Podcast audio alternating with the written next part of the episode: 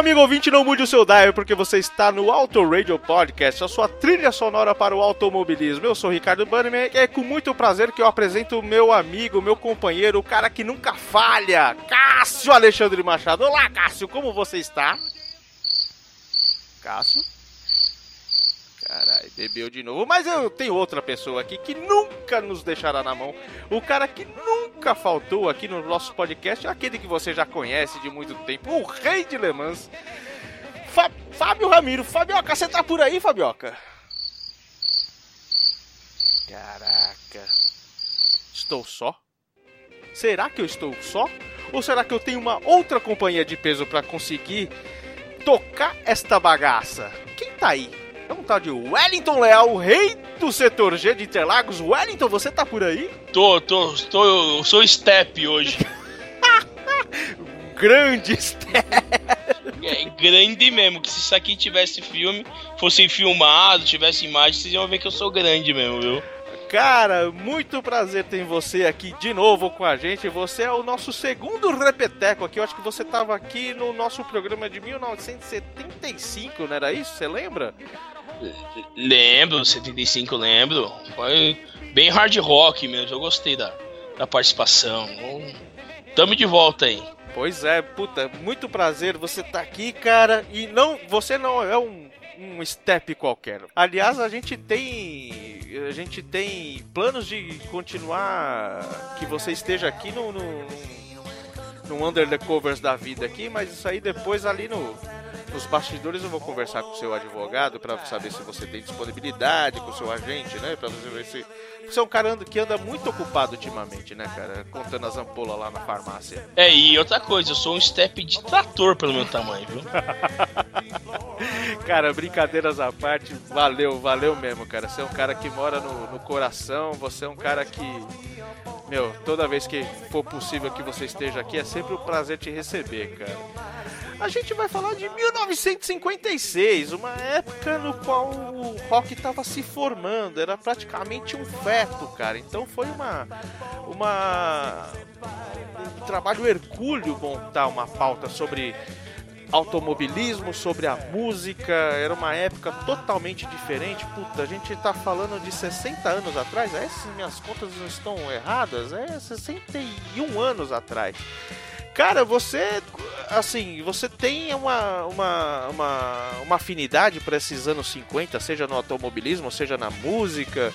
É algo que te agrada falar? Como é? Conta um pouquinho, Wellington, ou você simplesmente não tá nem aí, o que vier, o que vier veio? Cara, eu, eu gosto, eu gosto, eu acho interessante toda a década de 50, o pós-guerra, o, o rock que é, é basicamente o, o blues misturado com country, e é uma, é uma época importante, época do, do da início da, da Guerra Fria, eu gosto de história, eu gosto de corrida, eu gosto de, de música, eu acho que tem o seu valor, é uma época muito, muito característica também. E vale a pena, vale a pena. Tem suas lendas, tem, tem as suas marcas.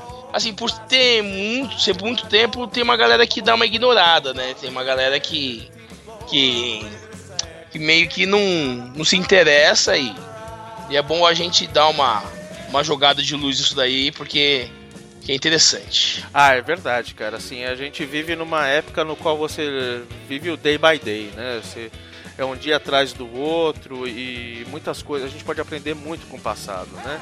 Quem nunca ouviu falar de Juscelino Kubitschek, o nosso 21º presidente do Brasil, que tomava posse dia 31 de janeiro de 56. Cara, parece que faz tão pouco tempo que a gente ouviu falar de Juscelino Kubitschek, mas é, cara, 60 anos atrás, né? É um é um tempo considerável. E tá mais. Você, que, você torce pra algum time de futebol, Wellington? Ah, eu sou corintiano, maloqueiro e sofredor, graças a Deus, né? Putz, grila. E, e 7 de setembro, você sabia que o Pelé começava no Santos e deu um sacode de 1 a 0 em cima do Corinthians, cara? Só que o Corinthians de Santo André. É, é o Pelé e o Corinthians já é ele era um, o Corinthians é, era uma vítima frequente do Pelé. Inclusive, quando o Pelé jogou, foi a, a época que o Corinthians foi a última vez foi campeão no quarto centenário, em 55, e ficou na fila 23 anos até 1977. O Ademar Ferreira da Silva conquistava a primeira medalha de. A primeira medalha não, uma medalha de ouro no salto triplo nos Jogos Olímpicos de Melbourne, cara. O primeiro atleta brasileiro a ser bicampeão olímpico. Puxa, é uma coisa assim que. É, a gente vê hoje em dia é até mais fácil se você for analisar simplesmente os números, né, cara? É, eu acho que naquela época deve ter sido um, um estouro, né? O cara chegar a ser bicampeão olímpico, né? Hoje em dia até não é, não é fácil mas não é tão difícil, né? Ele era com. Ele, é, o Brasil tinha uma outra referência, né? O Brasil ele tava começando a industrialização, tava começando a, a, a.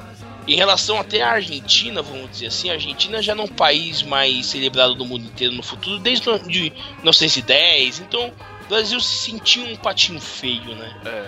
E, e você ter a medalha de ouro Ainda mais que em 56, se a gente for lembrar, a gente não tinha Copa do Mundo ainda. Em 56 tinha sim. Não, a gente não tinha vencido. A gente foi ah, no campeonato é. mundial. Foi 58. E a gente tava com a moral baixa de 50, né? Que é do Maracanaço. Show de horror. Vamos deixar isso pra 50, que senão é, vai chorar. É, não, não. Eu até, se a gente for falar de futebol, eu acho que o 7x1 lavou a alma de 50, mas tudo bem. que time que você torce mesmo, cara? Eu não lembro mesmo. Sim, não cara, cara, eu sou um palmeirense safado, porque eu não sei ah, não, tudo bem. nem do nem goleiro, eu sei, cara. Então, é o palmeirense safado, é tudo bem. O João, o Ademar de Barros, ele é um, ele é um atleta do São Paulo. O Ademar Ferreira. O Ademar é, de então, Barros, ele era prefeito de São Paulo, foi prefeito é, de São não, Paulo. Não, desculpa, o, o, Ademar Ferreira foi atleta do São Paulo, foi atleta do São Paulo. E quando ele ganhou esse bicampeonato olímpico, o São Paulo colocou no, no, no escudo do clube duas estrelas que referiam ao campeonato, ah, desculpa, às medalhas de ouro dele. Você não sabia disso? Só, olha só. As outras duas foi do Mundial lá, da Copa Toyota, isso é tudo bem. Mas duas estrelas do São Paulo é referência ao Demar. Outro cara que foi orgulho foi Heitor Villa-Lobos, né, cara? Em 56 ele fazia a apresentação em Nova York, lá no Carnegie Hall. Então, poxa, era uma época diferente, né? De música diferente, de apreciação diferente, né?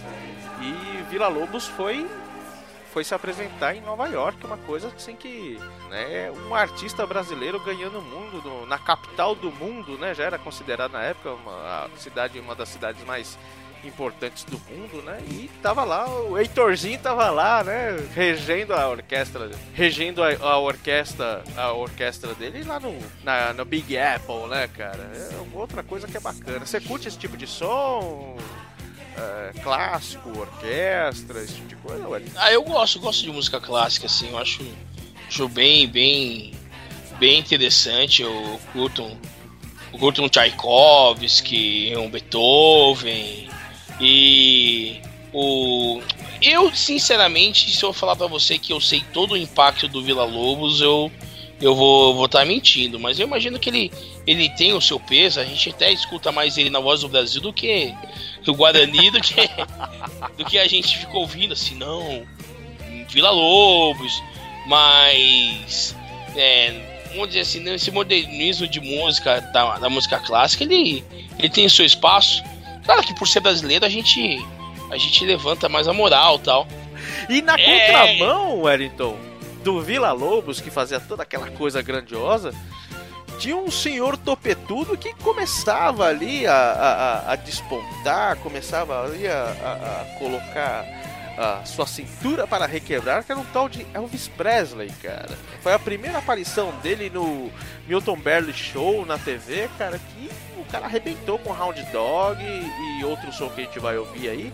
Mas 56 foi a estreia de Elvis Presley. Não vamos falar muito agora, porque daqui a pouco a gente vai entrar nessa nessa seara, mas tem uma, tem, tem uma aparição dele que não foi só dele. Em 4 de dezembro, ele, olha o peso, ele, Jerry Lee Lewis, Carl Perkins e Johnny Cash fizeram uma gravação juntos, cara. Cara, é. Você imagina esses quatro caras juntos, bicho? Você, você curte esse tipo de som? Me conta um pouquinho. Olha, o Elvis é, é difícil não falar que quem não ouviu, quem não gosta de, El, de rock, que não gosta de Elvis, né? É verdade. Elvis, El, El, Elvis ele, ele vive, ele renasce, é quase uma, uma fênix do, do rock and roll, né?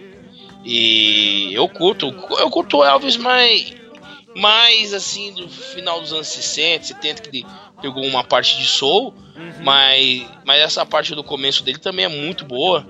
Inclusive, ele meio que se queima depois quando ele vai ficando pro cinema, vai ganhar uma grana e tal. eu gosto, eu gosto mais do Johnny Cash. Johnny Cash ele é uma, foi uma descoberta mais, mais tardia para mim. Até que teve o filme do Johnny, do Johnny Cash também. É, Johnny June, né? Johnny Cash ele tem uma, ele tem uma história assim.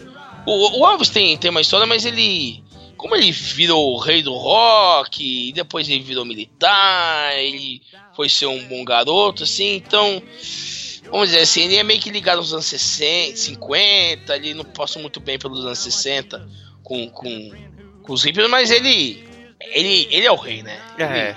Ele, he's the king, né? Eu acho que no, no, em 75, naquele programa que você também participou aqui com a gente, a gente tocou um pouco de Elvis, ele já estava meio na, na, na, descendência, né? É, ele não, já não estava fazendo muita coisa ali no meio dos anos 70 e aí acabou falecendo em 77. Mas ele é um cara que indiscutivelmente alavancou o rock, né? A gente vai falar um pouquinho mais pra frente dessa origem do rock, mas ele é o cara, foi o cara que estampou ele com enfim, com outros carinhas aí que a gente também vai citar, foram primordiais para populariza popularização do, do rock, né, cara? É, sem, sem dúvida é um cara que não pode ser desprezado. Ame ou odeio, odeie, ele tem ali a, o seu cantinho reservado, porque ele é um.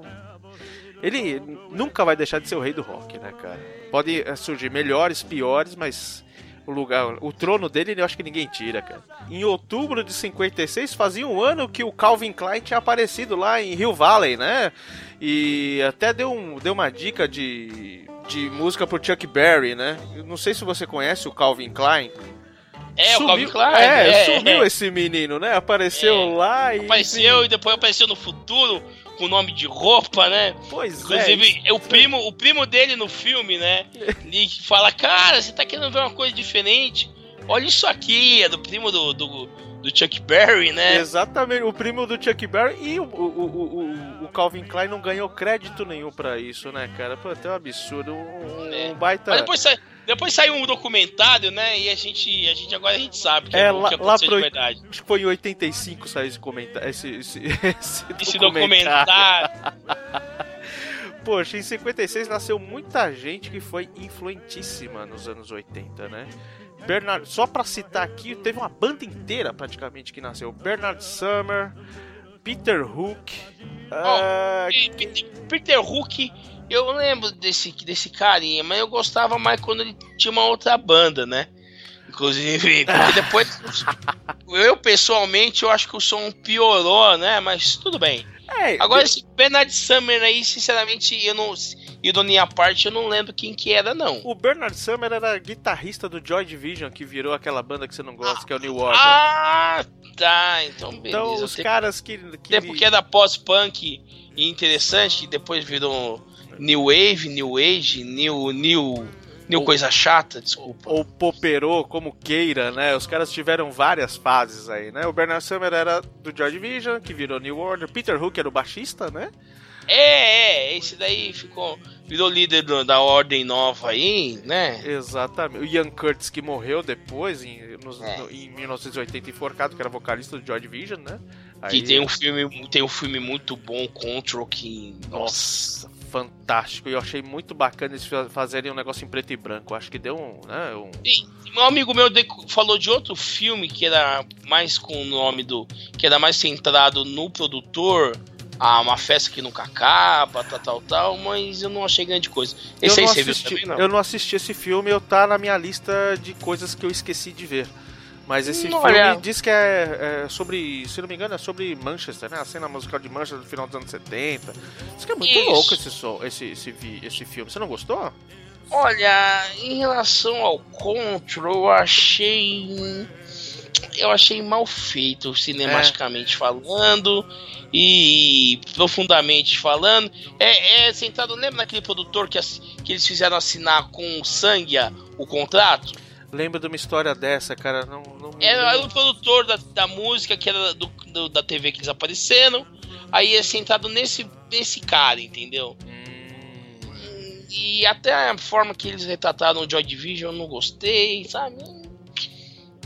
É outro clima, é quase uma comédia. Ah, então, pelo amor Não, de não, Deus, né, cara? não espere grande coisa, entendeu? Eu vou com menos emoção e empolgação pra ver esse filme. É, é, é. Mas eu, eu acredito que você vai gostar.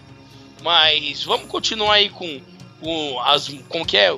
Os famosos da música que nasceram em 56. Pois é, Johnny Rotten ou John Lindon, como queira, que toda dependendo do- de que banda ele tá, ele muda o nome, né? Era o Não, não, vocalista não, não. do- Dependendo quanto ele quer encher o saco do jornalista. Crer. É, dizem, porque o cara chega lá e se ele não gosta do cara, o cara chega, e aí, Johnny Rotten, sou Rotten, eu sou Lindon. Ah, não, desculpa. Aí o cara já sabe que o maluco já não tá legal, entendeu? Pois é, né? O pagador de boletos, vocalista do Sex... Ex-vocalista do Sex... Não sei se o Sex Pistols tá re- refeito ou não. Eu não sei se o Public Image, que era outra banda dele, que diz que ele foi vendido, que imagina fazer... Fazer um som como o Bill fazia, que absurdo, você era o cara do Sex Pistols. Pois é, esse cara nascia dia 31 de janeiro, cara. Muita gente, muita gente boa ou interessante nascia em 56, assim como Paul Young, Lee Ronaldo do ah, inesquecível Sonic Youth, né? Você gosta de Sonic Sonic Youth. Youth, cara? Eu, eu, eu acho meio assim, muito cru o som, cara. É complicado, tipo, tem fãs e fãs, assim. Aham. É que eu, ó, eu tenho uma. Eu pessoalmente eu tenho assim uma, uma noção que gosto de música tem muito a ver com o seu emocional, entendeu? Uhum. Se em um momento da sua vida você ouvia Sonic Youth e foi um momento importante da sua vida, você vai gostar, É, entendeu? é time E- mesmo, né, cara? É timing. Agora, você ouvir a música e você achar na qualidade dela, e independente do momento da sua vida, eu acho que a música tem que tocar você de alguma forma mais inconscientemente, entendeu? Eu fui ouvir Sonic Youth com uns 16, 17 anos e. hum, o que eu ouvia na época não me. Já não era E, pô, aquilo. Parecia um Nirvana sem, sem muita pegada. Ah, com certeza. Eu acho que você fez uma relação perfeita. Eu vejo muito do Sonic Youth dentro do Nirvana. Eu acho que. E eu tinham dois caras que não eram nada underground, que faziam a banda de uma das maiores. Parte de uma das maiores bandas de metal do mundo, né? Indiscutivelmente. Steve Harris, baixista do Iron Maiden, e Dave Murray, guitarrista do Iron Maiden, cara. Iron, você curte? Iron, eu tava até comentando com um amigo meu num, numa, num barzinho dos shows lá, que Iron Maiden é uma, é uma parte que todo mundo, uma, um momento da vida, gosta muito de Iron Maiden. É, Passa pela sua fase Iron Maiden. sim. Sua Eu fase mesmo- do. Pode falar. Eu mesmo eu fui, fui gostar mais de Iron Maiden por influência de um camarada nosso aí, o Marcelo, que é irmão do Cássio também, que participa do, do podcast, né? O, o- idealizador do, do Auto Radio. E ele falou, mano, isso aqui é legal. Eu falei, puta, Iron Maiden. Cara, agora quando eu escuto Number of the Beast ou Aces High, cara, eu paro qualquer coisa que eu tô fazendo. É muito louco, cara. O som desses caras Não. é fabuloso. Não, e geralmente, geralmente é quando você tem uns 16, 17 anos, quando você começa a, a ver música assim e falar assim, não, quem que toca melhor? Ah, quem que é mais rápido? É. É, aí uma hora você ouvir Iron Maiden e você fala, ah, caralho, Iron Maiden. Aces High pra mim é uma das maiores músicas. E, e o Power Slave todo, Nossa, eu acho maravilhoso. The Trooper pra mim também, The Trooper até pela história, eu gosto de história, a história do da, da do, do Trooper, da cavalaria ligeira da guerra da da Putz, agora tá voltou aí pra, pro, pro noticiário da Crimeia. entendeu? Eu- Uma coisa que eu ouvi, também ouvi falar: se Wagner Beethoven hoje em dia tivesse uma banda, seria uma banda de heavy metal. Muito bom. seria uma banda de heavy metal. Eu já vi no comentário sobre rock, sobre heavy metal, e os caras falando isso e, e realmente os caras iam entrar no heavy metal. Não é não? Com toda a pegada certamente. Na contramão do metal, Oswaldo Montenegro, Zizi Posse, Kennedy também nascia ali, É, Fafá de Belém. Oswaldo Negro, se eu falar pra você que eu já ouvi uma música assim que que é, desculpa, eu não sei. É, Zizi Posse, pra mim, música de tia. Que- que- Kennedy, a música esperando. E Não, não, respeito quem gosta. Pô. Kennedy, é, você quer me torturar, me bota Kennedy, velho. Quem que é na sequência do Kennedy? Totalmente inverso Mark Ramone, né, bicho? Porrada na baqueta. Ramones é uma, uma banda boa, uma banda que se a gente comparar com Sonic Youth, é cru, mas é um cru que pega na gente de um jeito, né, cara? Putz. Ramones, Ramones, eu acho que Ramones, muita gente até fala, Ramones não é punk, cara. Ramones é Ramones, Ram- né? Roger Moreira, do, do Traje a Rigor, né? O- um dos keys mais altos das, da música brasileira. Também nasci em 56, velho. Você gosta de, de ultraje? Cara, eu, eu gosto do traje, mas eu acho que hoje em dia o que o traje, o que o Roger tá falando, eu acho que me fez. Fiquei ultrajado, assim, sabe? Ah, vamos dividir entre a música e o. E eu. e- tá, musicalmente o traje é legal, é uma banda dos anos 80, legalzinha. Ficou por lá, né? Mas aí a gente tava falando da banda, pra mim, um, um dos maiores poetas do rock, com uma história maravilhosa, Ian Curtis, né, cara? Ian Ah, Ian Curtis. Curtis, é.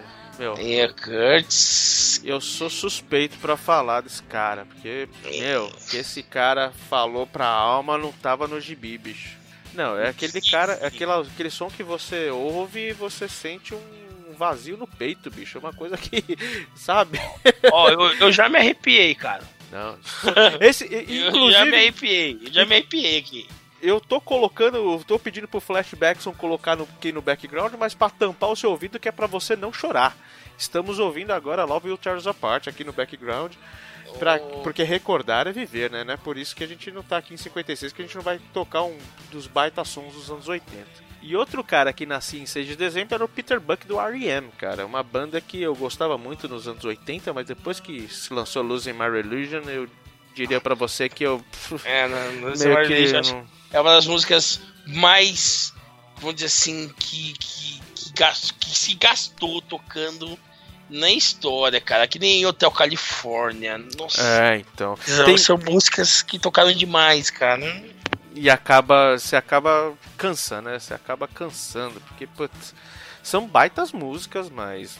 Putz, é, Mas se você chiclete, for, né? se você for ouvir é, Is the End of the World, até aquelas que ele. Até umas de 99, 2000, o R.E.M. é uma, boa, uma banda muito boa. Sim. Inclusive, ele- ele- eles fizeram uma música de um filme que eu gosto muito, do Man on the Moon Uhum. também.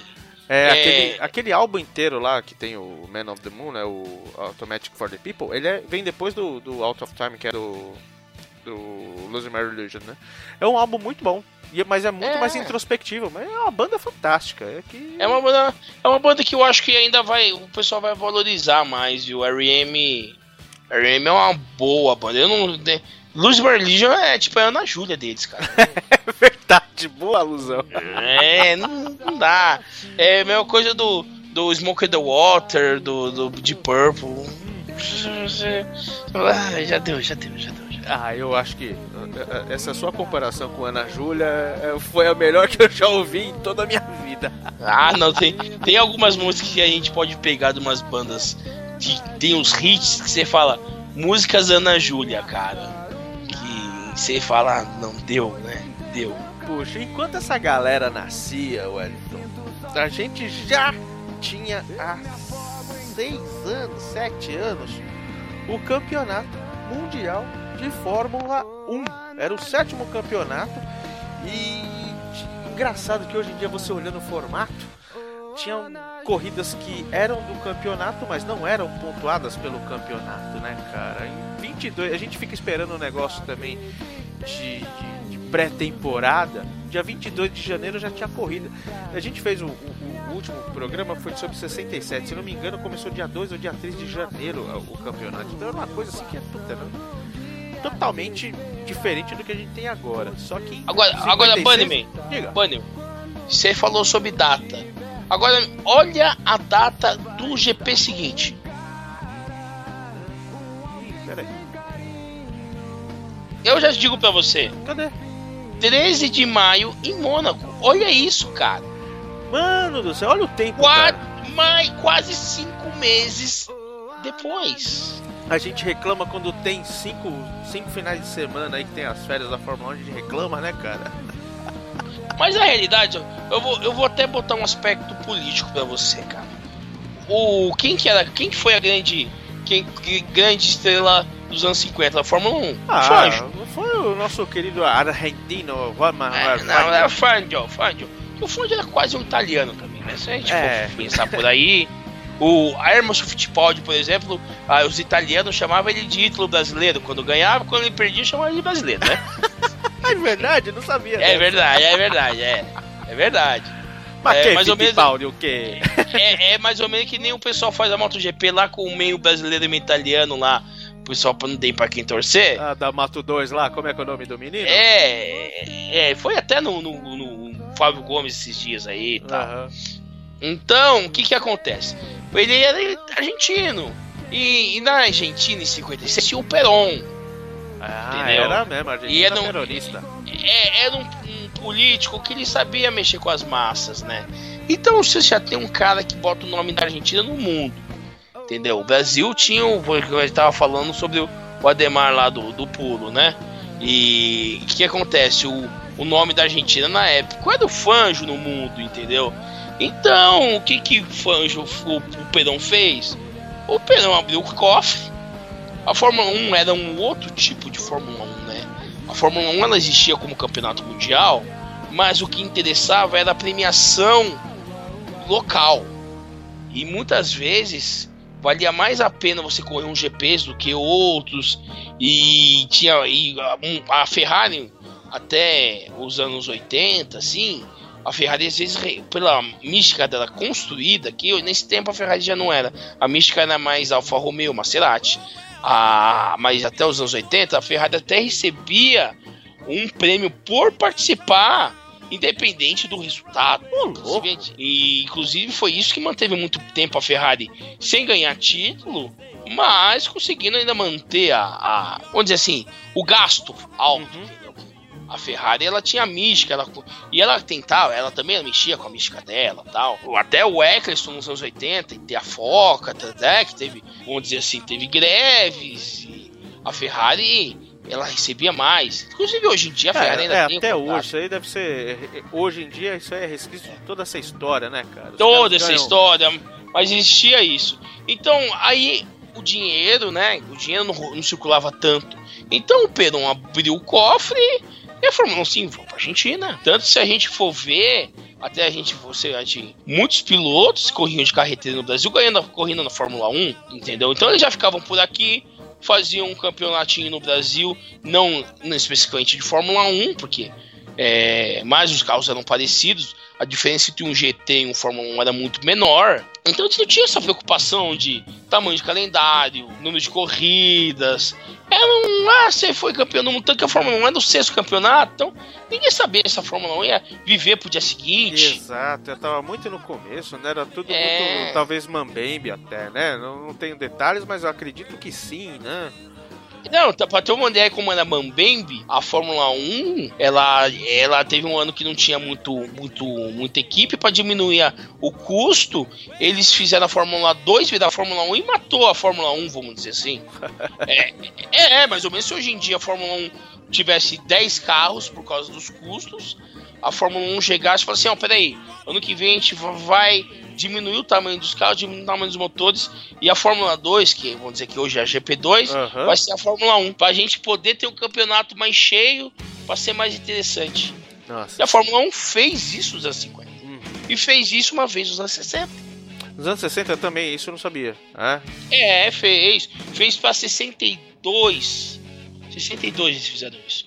Tanto que a Porsche ganhou, ganhou um, um GPzinho porque o motor era pequenininho e tal. Aí eles aumentaram o tamanho do motor para 66. Muito disso teve a Ferrari também, politicagem. Ó, meu motor menor é melhor. Então, sabe, realmente a, a, a Fórmula 1 teve muitas mudanças. E essa ida para Argentina era muito política e dinheiro, vamos dizer assim. E a fama do Fangio. Pois é, tanto que o Fangio ele correu no carro do Muso, né? Que era o parceiro dele, né? E o Luigi Muso, que se não- pelo, pelo Luigi eu suponho que seja italiano, e ganhou a primeira corrida na Argentina, a primeira corrida do calendário. Então imagina como os argentinos ficaram felizes, contentes e sorridentes, né, cara? Eu acho que nessa daí, eu acho que o Muso ganhou até mais dinheiro que o Fangio e não tava nem aí, né? É, então, tipo, aqui, Não. toma aí o meu carro, o seu tá Uma festa, vai, vai, vamos pra festa. Eu só Vai, quero vai, saber do tango depois, né? É, é capaz de eu subir no pódio e os argentinos bater em mim. Porque eu podia ter dado o carro pro e não dei. Vamos fazer a festa, vai. Pega aí o carro aí, Fangio. Vai, ganha Vai. essa bomba aí. O prêmio você me dá depois? Dou, então beleza. Acabou. Ah, que não sei se ano que vem vai ter essa Fórmula 1. Ah, não sei se amanhã eu tô vivo, tô morto. Tô pouco me ligando. Mas era o espírito da época, né, cara? É. Era um outra. Era um cavalheirismo, era uma outra Fórmula 1. E não tinha, não tinha nem patrocinador, cara. Não tinha- acho que não Era tinha- paixão, a É. paixão, cara. Era, era paixão, os caras corriam pela velocidade. É, coisa Entendeu? que hoje em dia a gente tá falando aí de, de, de Halo ou Halo, né? Que a gente tá falando de um monte de traquitanas e, puta, os caras corriam com um capacete de couro, bicho. Tava nem aí, sentava o pau e acabou, entendeu? Não, tinha a ideia que se você tivesse com cinto de segurança, era mais perigoso. Sabia dessa ideia? É, porque era tudo bomba, né? Se explodisse aquele negócio com cinto de segurança, o cara morria queimado. Aí o cara achava que se ele saísse voando e, e não batesse em nada ou não caísse de quina e quebrasse o pescoço, era mais chance dele viver do que ele estivesse preso no carro. É, pensava que os pilotos eram tudo Rocketeer, lembra? O Rocketeer tinha um foguete, um foguete nas costas e ia sair voando, né? É, não, mas ele imaginava que era melhor ele sair voando do acidente do que preso no É. carro. Né? Aleijado, mas ainda vivo. É. Cara, o conceito de valor, amor à vida é, era outro, né? É, pois é. Mas o, o, o Fangio, pelo que, que a gente pesquisou aqui, o Fangio ele era um cara realmente é, fora de série, né, cara? Ele era o, o- o terceiro campeonato dele já, em, com, em sete disputados, né? É, Sete né, com- é, constituídos pela Fórmula 1. E mesmo com o Stirling Moss muito é, é, afiado, vamos dizer assim, não chegou nem aos pés, né, cara? Era o único cara que realmente poderia fazer alguma coisa. Mas se você for olhar aqui, by the book, aqui no, no, no- livro mesmo, cara, o Sterling Moss ganhou uma só, chegou três vezes em segundo e uma vez em terceiro. Pô, o duas vezes em terceiro. Pô, o Fangio ganhou uma, duas, três, quatro, cinco, seis corridas, cara, de oito. Que eu mas em palavra disso. Então é, era difícil, hein, cara. O homem era. O, o Fangio era um cara, não é à toa que o, que o chefe, né, que o Ayrton era, era fã incondicional do Fangio, né, cara. É, e outra, né, uma coisa que você falou, puta, não tinha espaço, não, não tinha é, é, patrocínio, né, não tinha nada como a gente vê hoje, né, puta, a gente, lógico, gente tá falando de 60 anos atrás. Mas é, é, como devia ser difícil dirigir aquelas bombas, né? Que nada mais era do que o foguete do, do, do, do Papaléguas lá, do, do Coyote com roda, né, cara? O, cara tinha que ser muito macho pra pegar aqueles volantes de caminhão, virar e. Puta, Mônaco, por exemplo. Mônaco, se não me engano, era, eram 100 voltas naquela época, bicho. O traçado era diferente, tá certo, cara, mas continua continuava estreito da mesma forma, né, meu? Então não era qualquer orelha seca que conseguia uma, uma, uma um foco tão grande quanto o Fangio tinha, né? O, o, olha, eram carros totalmente diferentes, né?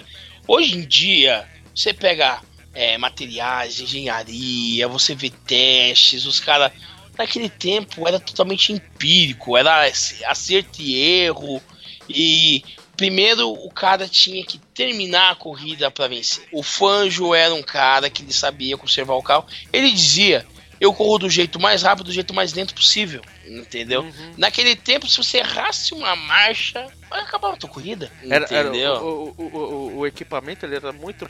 Ele era robusto na forma de ser, assim. De, de, você tá falando de robustez assim.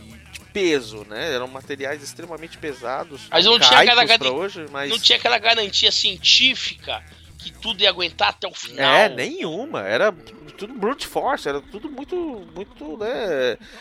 Muito artesanal, muito na porrada, né? Era, era, era, era algo feito para não quebrar, mas você, como você falou, não existia nenhuma garantia científica que aquilo ali era perdurar por 100 voltas, 80 voltas, num ritmo alucinante, né? Outra coisa que os caras tinham que ter era esse feeling, né? O equipamento vai aguentar ou não vai?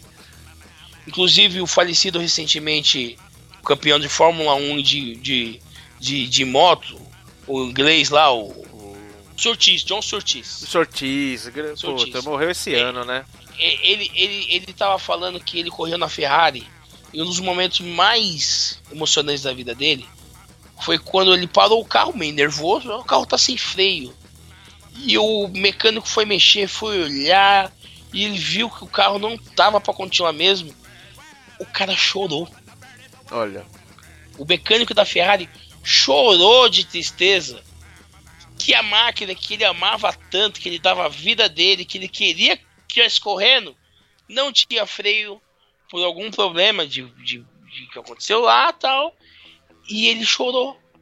Cara, você imagina a paixão desses caras que montavam esses carros. Você acha que o maluco que era. Podia ser pentornalho, velho.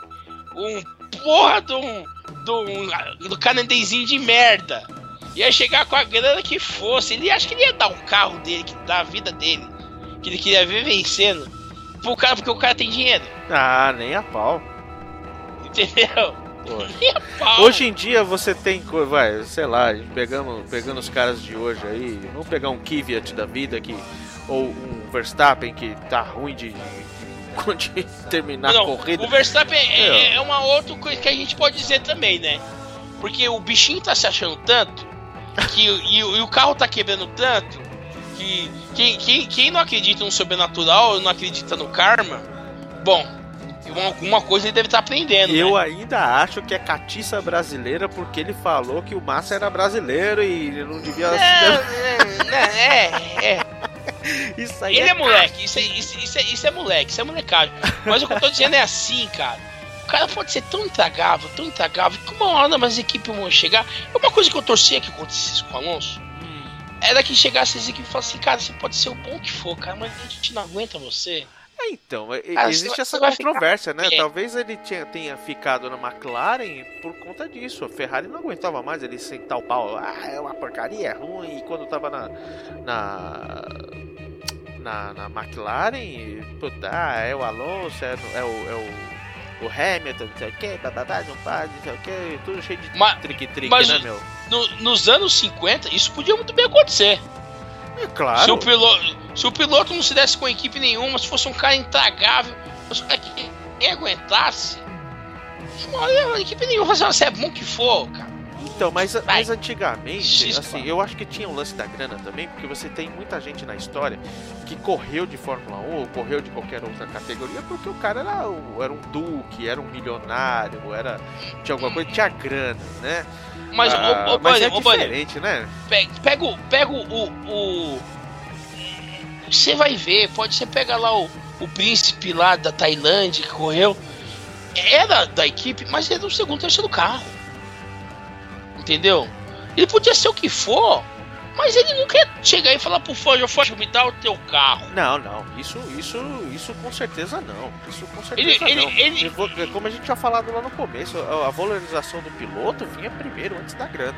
Né? Não, não, que não e o- existisse, mas o- a valorização do piloto existia muito mais do que agora. Hoje em dia O- você vê um Palmer aí, cara, pelo amor de Deus. O, o Bunnyman, o Bunnyman, o cara tinha. O cara devia ter até saber o lugar dele, podia ele ter dinheiro. Mas ele não quis- ele, ele não seria. Ele não seria, vamos dizer assim. Ele não teria a pachorra de ter a coragem de chegar e falar assim: Eu vou tirar o carro das mãos do artista que é o Fanjo. Não, isso. entendeu? Agora, hoje em dia, você pega esse canadensinho de merda aí, que até eu, eu fico feliz de ter esquecido o nome dele. Por mais, por mais que, eu, que, eu, que, eu, que, eu, que eu dei uma zoada que ele, que ele foi pro. Foi pro, pro pódio que eu fiquei dando risada da galera que criticava ele, mas Então- foi pra então- encher o saco da galera. Eu não vou te lembrar que o nome dele é Lance Stroll. Então, o Stroll, se ele pudesse e tivesse grana, ele muito bem ele pagaria e deixava o Alonso sem, sem a pé pra ele correr. Fácil. E ele deixaria o Alonso sem carro. Fácil. Tem uma coisa que E, eh, você e- fala. e teria, e teria, e teria uma bancada de nego ia falar, não, é a vida, é o dinheiro. Aí quem tem que pagar o carro. Desculpa, por mais que o cara seja bom, o que ele vai fazer com o carro tem certo limite. E ele não vai conseguir compensar o que a grana vai conseguir pagar de É, é o que tá acontecendo. Agora que o Stroll tá, tá Não, mas- mas- alguma coisa do tal. Cara, até pouco tempo atrás a Williams depende do Massa. Cara, é o, o Massa que tá semi-aposentado, que, meu. Seja lá qual seja o motivo, enfim, é, não é mais aquele cara de 99 para baixo, de 2009 para baixo. Entendeu? Então, Ô, ô Bunnyman, eu não culpo nem a Williams. A Williams é vítima desse sistema. Entendeu?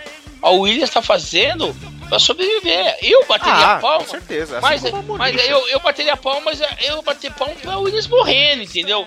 Mas o que eu tô dizendo é que o sistema. E tem gente que ainda bate palma pro sistema. Eu tô admitindo a realidade e tem gente que ainda fala, tá certo. Entendeu? Não, isso é um Ah, o- absurdo. Agora, eu- o que eu não- uma das coisas que eu não entendo, trazendo agora pra esse nosso mundo, esse Não, não, exemplo da e- Williams, e, né? E, e, e pra quem estiver ouvindo a gente, tiver, tava, te- esteja até dizendo, não, mas peraí, aí eu, eu tô querendo saber meus anos 50. A gente tá fazendo isso aí pra gente dar o contraste. A Exatamente. gente só tá. A gente não tá falando criticando. Porque muitas vezes, só pra, só pra dar uma. Falando demais já falando, muitas vezes eu, eu até canso quando a pessoa fica criticando a Fórmula 1 de hoje em dia só por criticar. Mas a gente tá Ah, é. criticando, exaltando e, e- e ressaltando os anos 50. Que esse é o background que a gente tá dizendo. né? Então, uma coisa que você falou é muito importante, cara. E até eu eu odeio aquela pessoa que vê a Fórmula 1 pra descer o pau. Eu tenho impressão, hoje em dia a gente tem, tem aquela máxima, né, filosofando um pouco, filosofia de, de- de mídia social. A internet deu espaço para deu voz pra todo mundo, inclusive os idiotas, né? Então, eu acho que o cara que ele vê a Fórmula 1 pra descer o pau, cara, pra que vai, vai ver a novela? vai pra algum outro lugar. Agora sim, a gente. Puta, a gente gosta de Fórmula 1 e a gente critica quando a gente vê uma, algo assim que. É, é, é, mais. é, é, A gente tá tem- mirando alguma coisa melhor, né? A gente- A Exatamente. gente critica mirando alguma coisa melhor, né? Agora você vê que é notório que o Agora cara vazio, desce o pau na. Vazio. Exato. vazio. Tem cara que vê a Fórmula 1 pra fazer comparação com a NASCAR. Ah, porque a NASCAR é maravilhosa. Aí acontece alguma merda na NASCAR. Sei lá, por exemplo.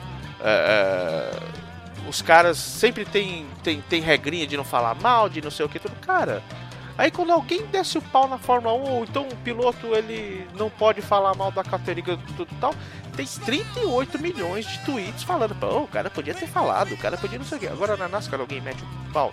Não vejo. Não vejo. E hoje a gente tá nesse mundo, né, de mídia social, enfim, tudo tal. Em 1956, que era mal tinha jornal, né, cara? Jornal impresso daquele que saía a tinta na tua mão. Não, não, não. na- naquele tempo lá, o pessoal gastava tinta pra falar sobre notícia local, esporte. Os caras nem ligavam muito porque falavam que esporte não mudava o mundo, né? Pois então é, os caras. O, o- mundo, né? o, o mundo tinha muito mais prioridade, por isso que não se tinha tempo de ouvir os idiotas, né? Exatamente. Cara, e você sabe que uma coisa que eu não sabia, já tinha brasileiro por lá em 56, cara. Chico Landi, bicho. Você sabia? Tinha Bom, você dois, é um cara. tinha dois. Pois é, Chico Landi e o, o hermano que não é hermano, o da Silva. O da Silva, que era mais francês do que brasileiro também, né? Tanto que ele não tem história nenhuma no Brasil, mas tudo bem. É, então, é a mesma coisa do Ítalo brasileiro, né? A mãe era francesa, o pai era brasileiro. Eu falava, "Ah, mas. Fran- Ó. França, França está em meu coração. Bunny, Bunnyman, Bunnyman, Bunnyman. Posso botar um, um- jogar um salzinho na ferida mesmo? Esteja à bem- vontade, que a gente tá aqui Se- pra se- causar. se- um, um cara que eu sou fã, que às vezes eu não concordo, às vezes até me irrita, mas é um cara que forma a galera. Edgar de Mano Filho. Uhum.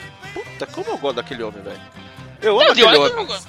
Não, mas tem hora que eu não gosto do que ele fala. Eu falo, puta, o que eu sei, eu falei, eu acho que, putz, eu acho que o Edgar deve estar muito no passado, mas hoje em dia, ele falou uma coisa que não é muito hoje em dia, podia ser muito na época, mas ele forma. Ele forma. Aham. ele dá informação, ele se posiciona, ele não se posiciona. Ele, o, o, o, o Edgar, só te falar, o Edgar, ele se protege vestindo patriota, falando, eu vou torcer pelos meus. Aham. Porque aí ele faz um escudo, entendeu?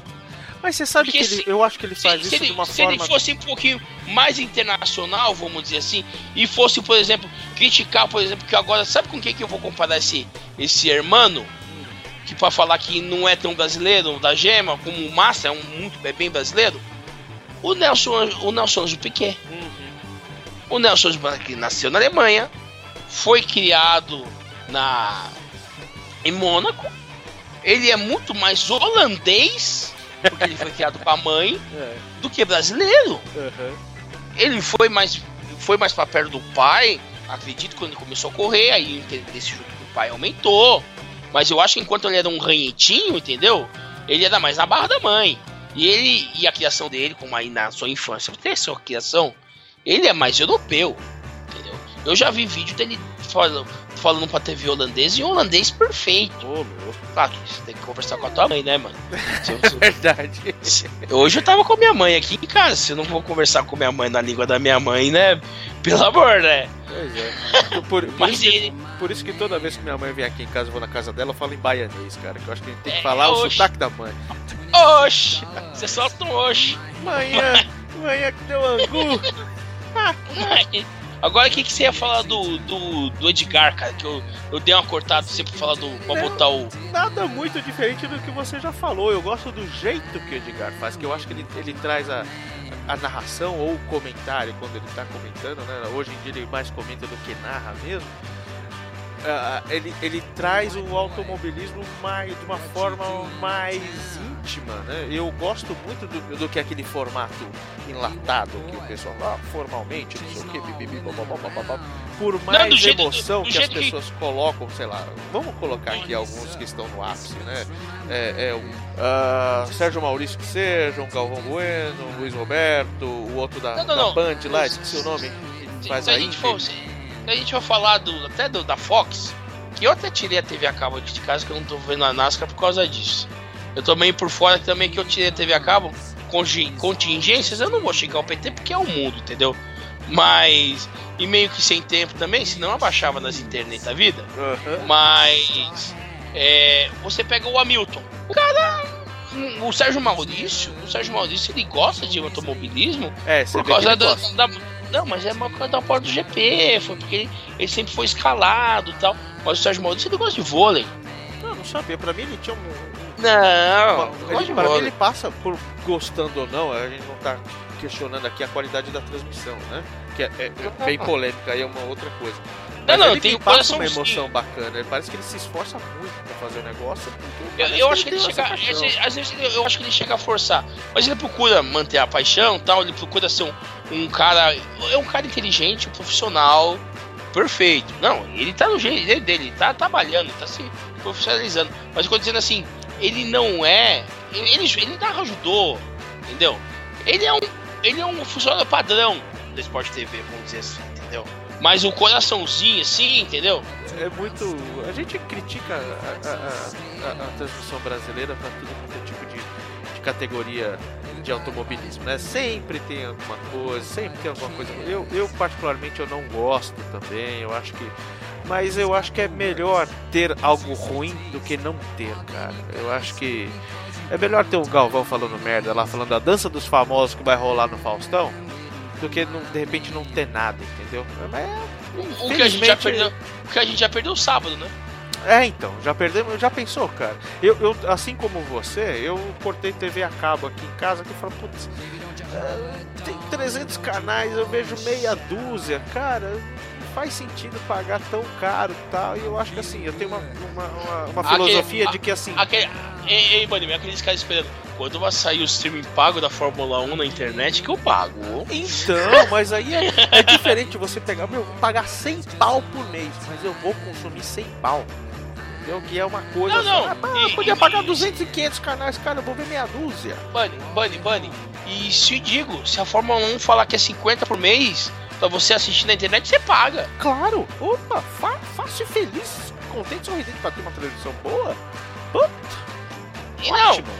Claro que você vai pagar, os caras vão fazer especial, vão ficar lá dentro, tá, tá, É, entendeu? Mas você vai pagar pelo que você quer. exatamente. Você não vai ficar pagando pra ver o canal rural que você passa e não- nem sabe que, que número que é, entendeu? Então, assim, quem gosta do canal rural, desculpa, mas é verdade. né? Mas, É mas, nicho, né? mas desculpa te dizer também, man, vai demorar pra chegar isso no Brasil, viu? Não sei não, hein, Wellington. Acho que Não, tá não, não, sabe, sabe, sabe por quê? Não, não, tem uma barreira muito grande, que é a chamada língua. É, eu, assim, eu acho que em larga escala sim. Em larga escala sim, cara. Acho que em larga escala pode demorar sim. É por isso que eu defendo transmissões em TV aberta, por mais toscas que sejam, porque você dá espaço para aquele cara que não, não tem condições de não estar numa grande metrópole, que pode ter um, uma TV a cabo, ou seja, um- uma conexão de internet bom, caiba é, esse tipo de, de consumo de mídia, né, cara? Por isso que eu acho que tem que ter, eu acho que tem que ter lá o, o Galvão falando merda, o Luiz Roberto falando Luiz Hamilton, entendeu?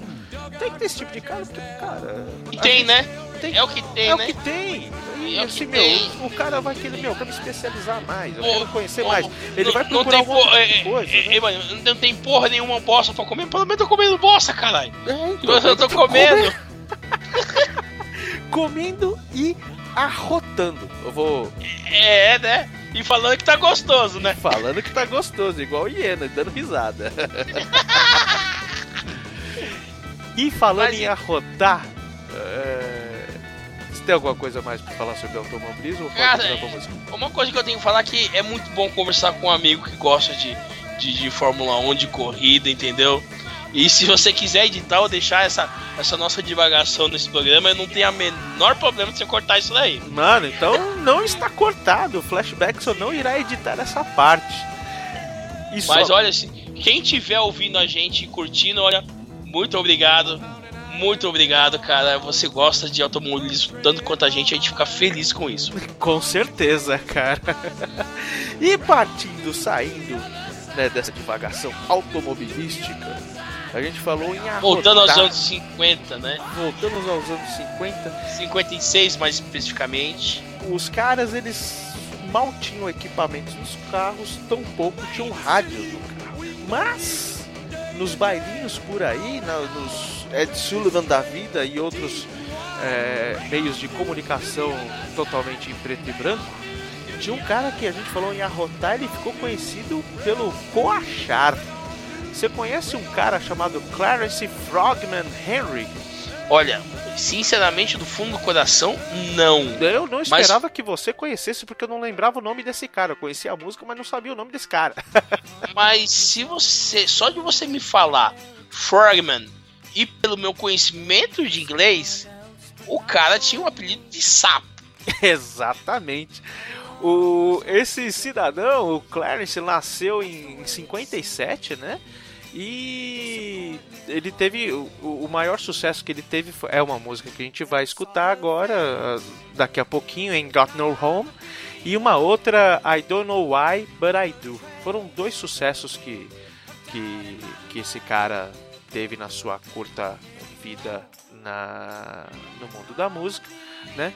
Só que ele aprendeu a tocar piano com um carinha chamado Fats Domino. Eu acho que Fats Domino você já ouviu falar desse cara, né? É, esse daí já ouvi falar mesmo. Né? In- Incrível que ele tinha muita gente lá em New Orleans, berço do rhythm and blues, do blues, né? Então, ah, E, e, Bunnyman, e pelo, e pelo esse primeiro nome dele, ele é tipo eu, rechonchudinho. e o pior que é mesmo, tem nome de cara rechonchudo, Clarence Não, não, Faulkner. não, não. Fats. Fats em Ah, inglês, o que é o Fats. dele. Ele, e pelo meu conhecimento de inglês como o Frog, Fats, ele, pelo jeito, diz que ele é rechonchudo, É, ele entendeu? era rechonchudinho sim, ele era rechonchudinho sim. e o, o, o Clarence, ele ganhou esse nome, cara, esse apelido, né, esse aka name, porque ele cantava meio que coachando. E isso a gente vai poder conferir no, no com o som em Got No Home. E uma coisa que vale falar aqui, que normalmente no bloco musical a gente fala de álbuns, né? E destaca uma música, né? Uma- alguma coisa desse tipo. Mas naquela época era muito comum singles. Então, assim, teve cara como Chuck Berry que lançou N singles antes de gravar um álbum, o próprio Elvis. Enfim, teve muito cara que viveu muito tempo de single e para depois gravar um LP, né? E você sabe por que, que tinha muito single, né? O fator econômico, cara. Era caro você comprar o vinil inteiro. Você, Exatamente. e você comprar o vinil inteiro, ainda em ser caro, você às vezes não gostava tanto de todas as músicas, você não era tão fã. Você Exato. gostava do hit. Eu, por exemplo, eu, eu, eu tenho meus 33 anos, então quando tava ainda saindo do, do, do vinil, eu não tinha condições financeiras pelo meu aspecto, que eu era um little, little petice. eu era um... Então quando eu fui ganhar minha mesadinha, já tava chegando o CD e tinha fita. Uhum. Então eu não cheguei a chegar e entrar numa, numa loja e perguntar quanto custa um LP. Aham. Depois que alguém foi me contar que era muito caro. Por isso que meu É, pai brigava quando, quando eu riscava um disco, entendeu? Nossa, era caro pra caramba, assim. Eu lembro que teve um, um álbum que eu comprei dos Smiths duplo, chamado Louder Than Bombs. E eu lembro que eu enchi o saco da minha mãe, porque ela tinha me prometido um dinheiro e tal. Eu lembro que eu fui no shopping, comprei o álbum e eu não tinha dinheiro pra voltar. Eu voltei andando umas, umas duas horas e meia, porque era muito caro. Era, era, era o preço de um tablet médio hoje, uns 500 pau. Não, não, não, não, era tudo isso, mas eu vou dizer. Comprava um tênis da hora. Hum, Não, não era tudo isso. Vamos dizer que hoje em dia, dependendo da loja que você comprasse, do álbum que o disco que você comprasse, um disco ele podia chegar a uns 60 reais. Dependendo É, é, do lugar é, que você. É lógico que existia um disco de 5 reais, né? Então. Não, mas não, assim. não, mas mas eu que eu tô dizendo assim, sabe o que acontece? Ah, é você. Que ano que foi isso? Ah, 88, eu acho. Então, 88, a industrialização, o Brasil tava no top da industrialização.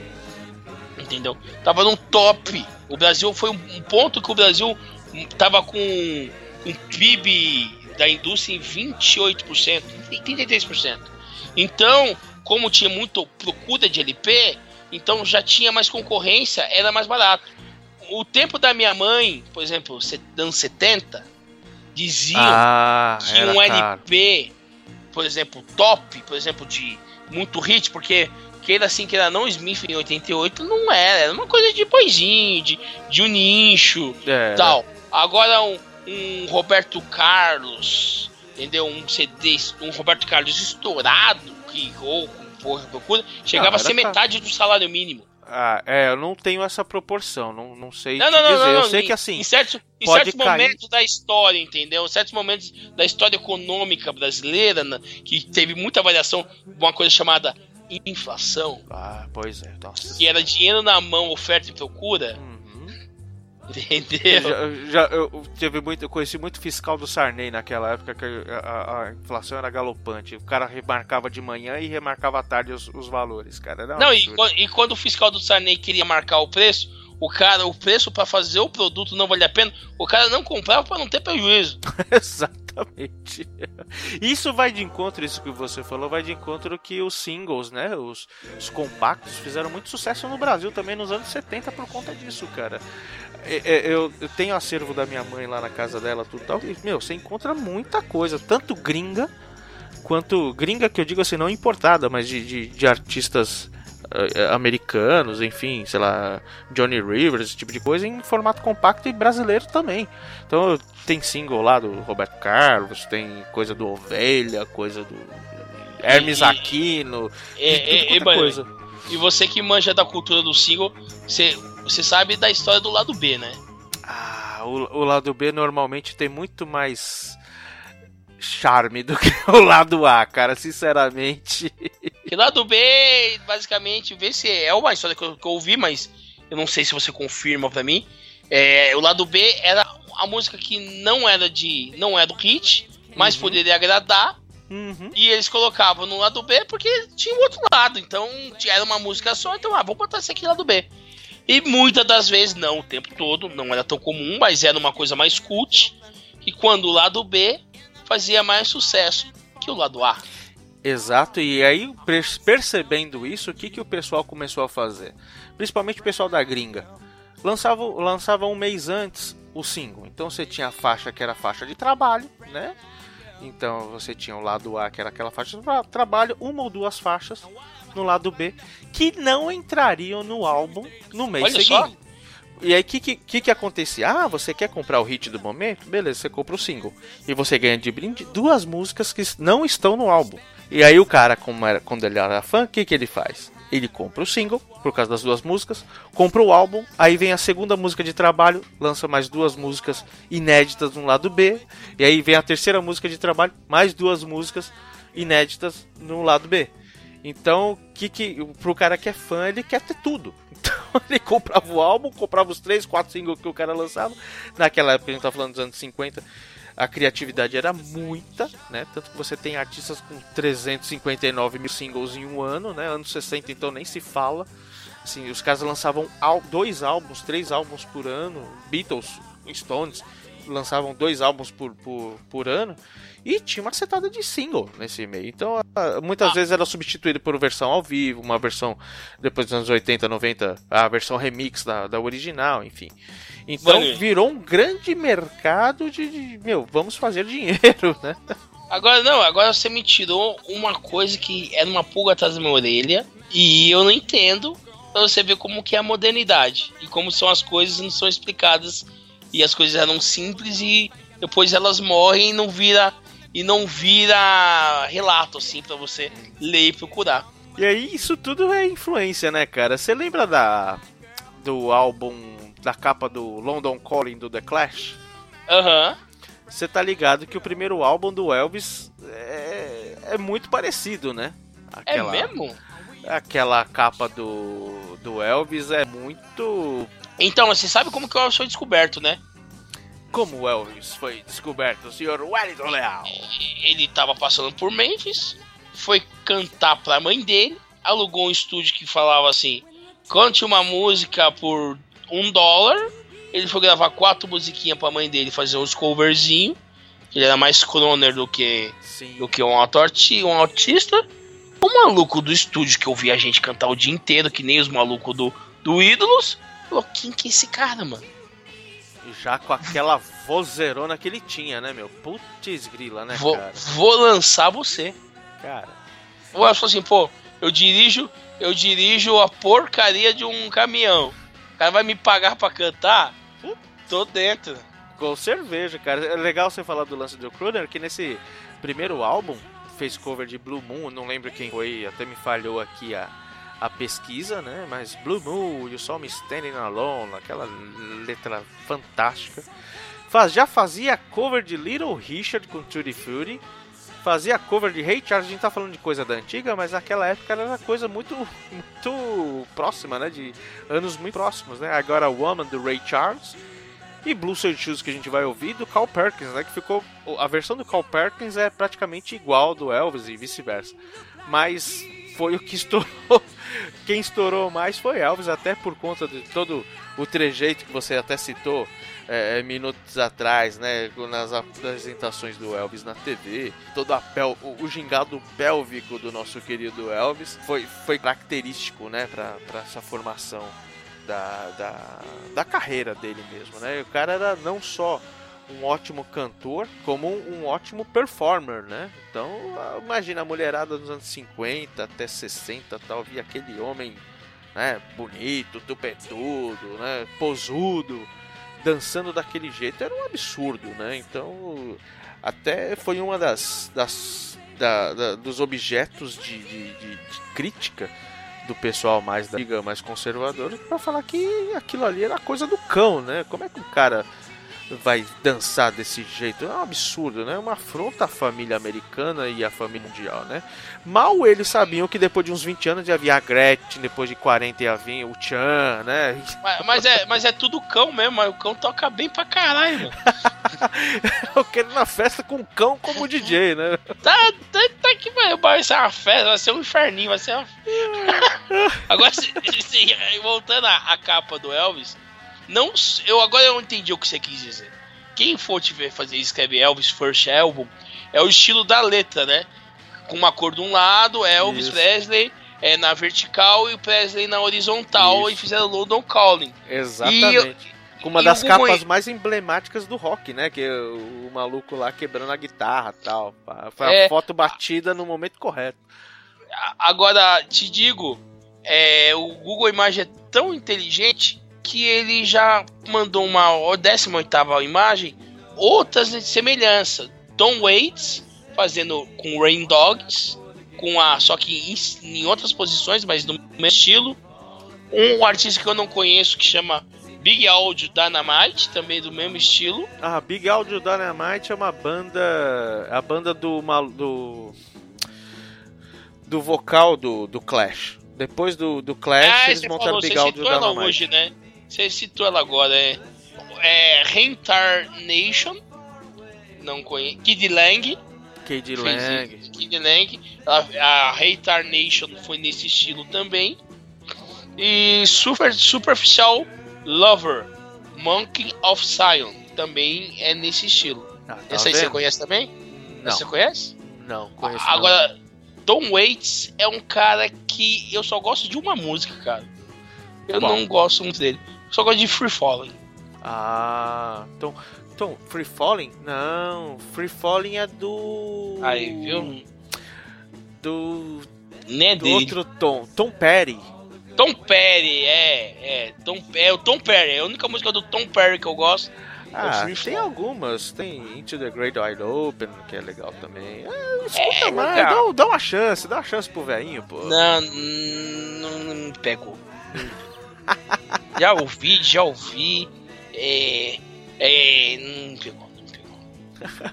e o rechonchudo, assim como nós, Fats Domino, cara. É esse cara, ele é um dos músicos eu acho que mais completos, né? E, e, naquela época a gente tá falando de 56, né, bicho? Então tinha muita influência do rhythm blues, o rock não tinha uma formação ainda, não era bem é, é, formado como.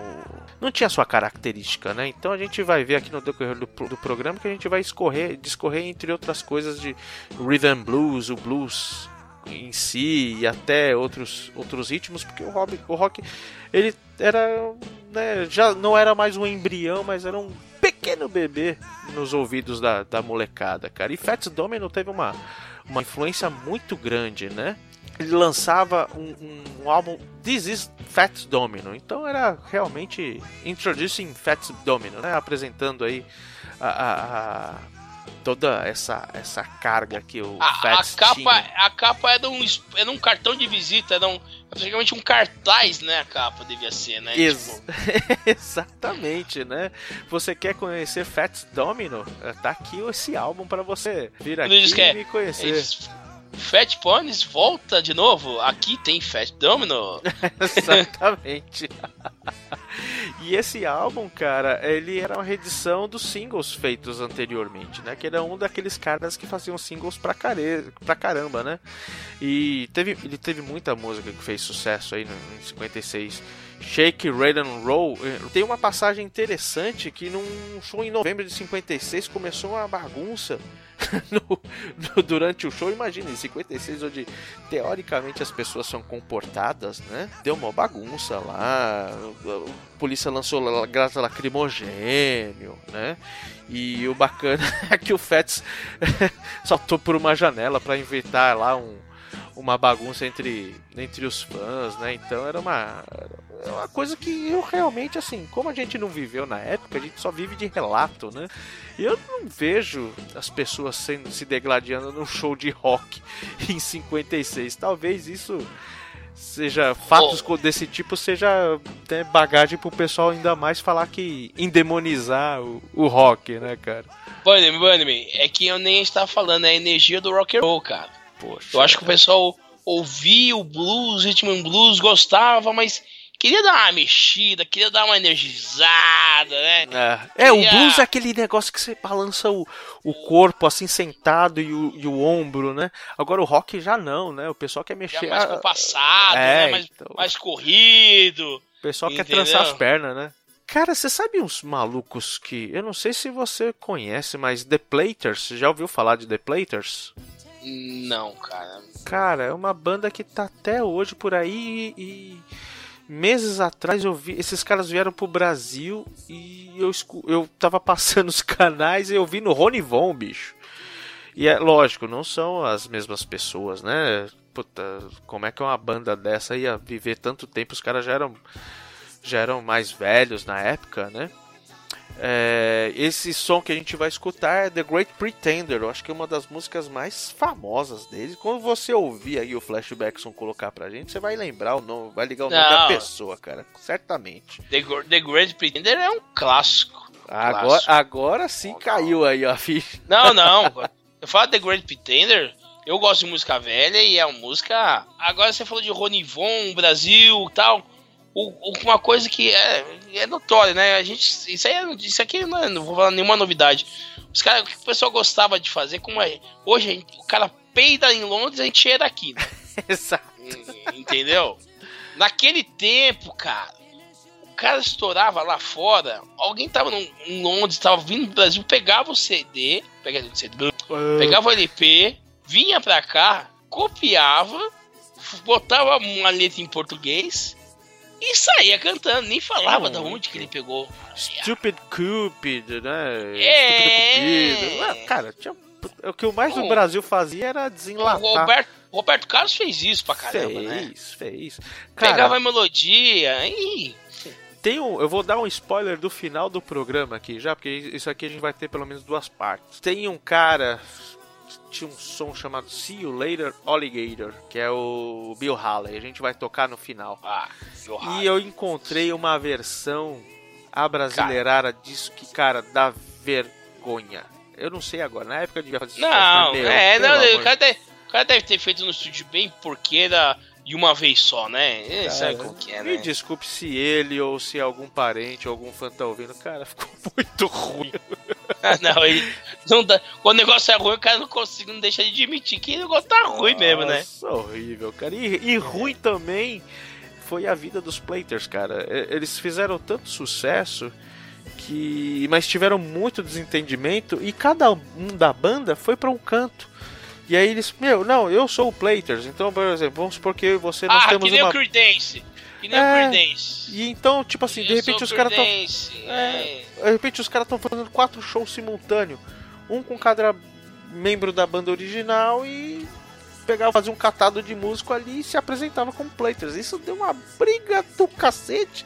E até difícil de, de- de- de- no decorrer dos anos você acompanhar qual era a formação de puta, dos anos 70, dos anos 60, dos anos 80. Isso atrapalha até a história do, do grupo, né? Porque aí vamos ouvir Plater, mas qual momento, com qual É. aí os caras assim, pra evitar a treta, não vamos tocar mais, né? Exatamente. É os, Platers da, da última sexta-feira, né? Pô, Os caras não cara, os cara, os cara não ajudam, né? Então Puta. por que, que a gente vai entrar nessa treta? É a grana, né, bicho? A grana às vezes fala demais, sobe a cabeça, né? Então. Ah, mas a grana fazendo merda há muito tempo, né? Desde, desde que não inventaram a moeda. Pois é, né? Diz que o dinheiro é coisa do cão, né, bicho? Eu acho que o cão, coisa do cão é o que as pessoas fazem com o dinheiro, né? Bom, vamos chamar o Flashback só aqui para tocar esses negócios pra gente aqui. Ah, vamos lá, a gente vai escutar The Great Pretender do, do Platers, Blueberry Hill do Fat Domino, Blue Suede Shoes do Carl Perkins, mas com o rei do rock Elvis Presley. E agora, para começar esse bloco, a gente vai escutar em Got No Home do Clarence The Frogman Henry.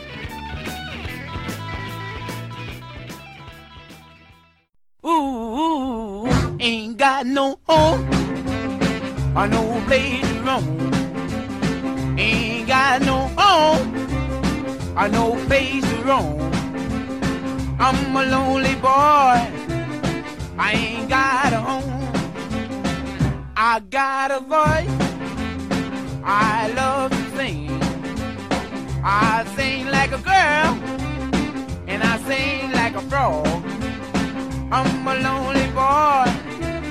I ain't got a home. Ooh,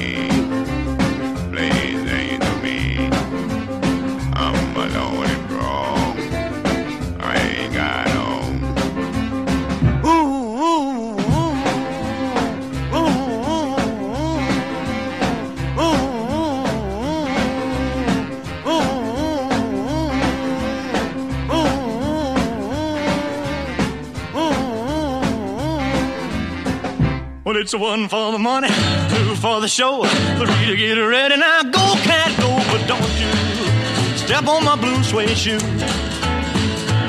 Well, you can do anything but take me over my blue suede shoe. Well, you can knock me down, step in my face, slander my name all over the place. Well, do anything that you wanna do, but uh, uh, honey, lay off them shoes and don't you step on my blue suede shoe. Well, you can do anything but take me over my blue suede shoes. Let's go, cat. Oh,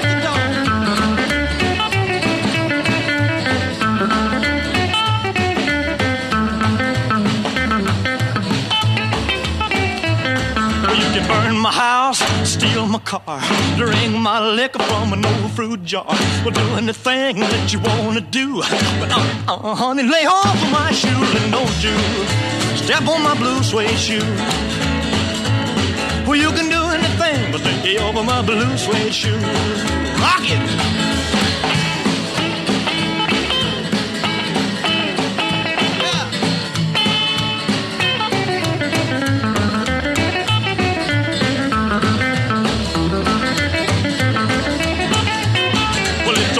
For the money, two for the show, three to get ready. Now go, go, go, but don't you step on my blue suede shoe.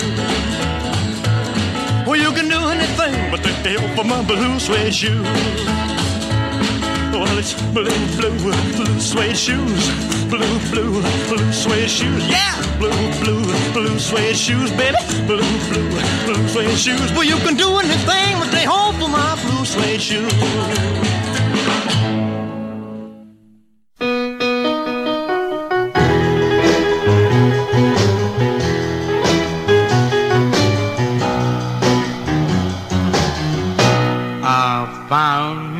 My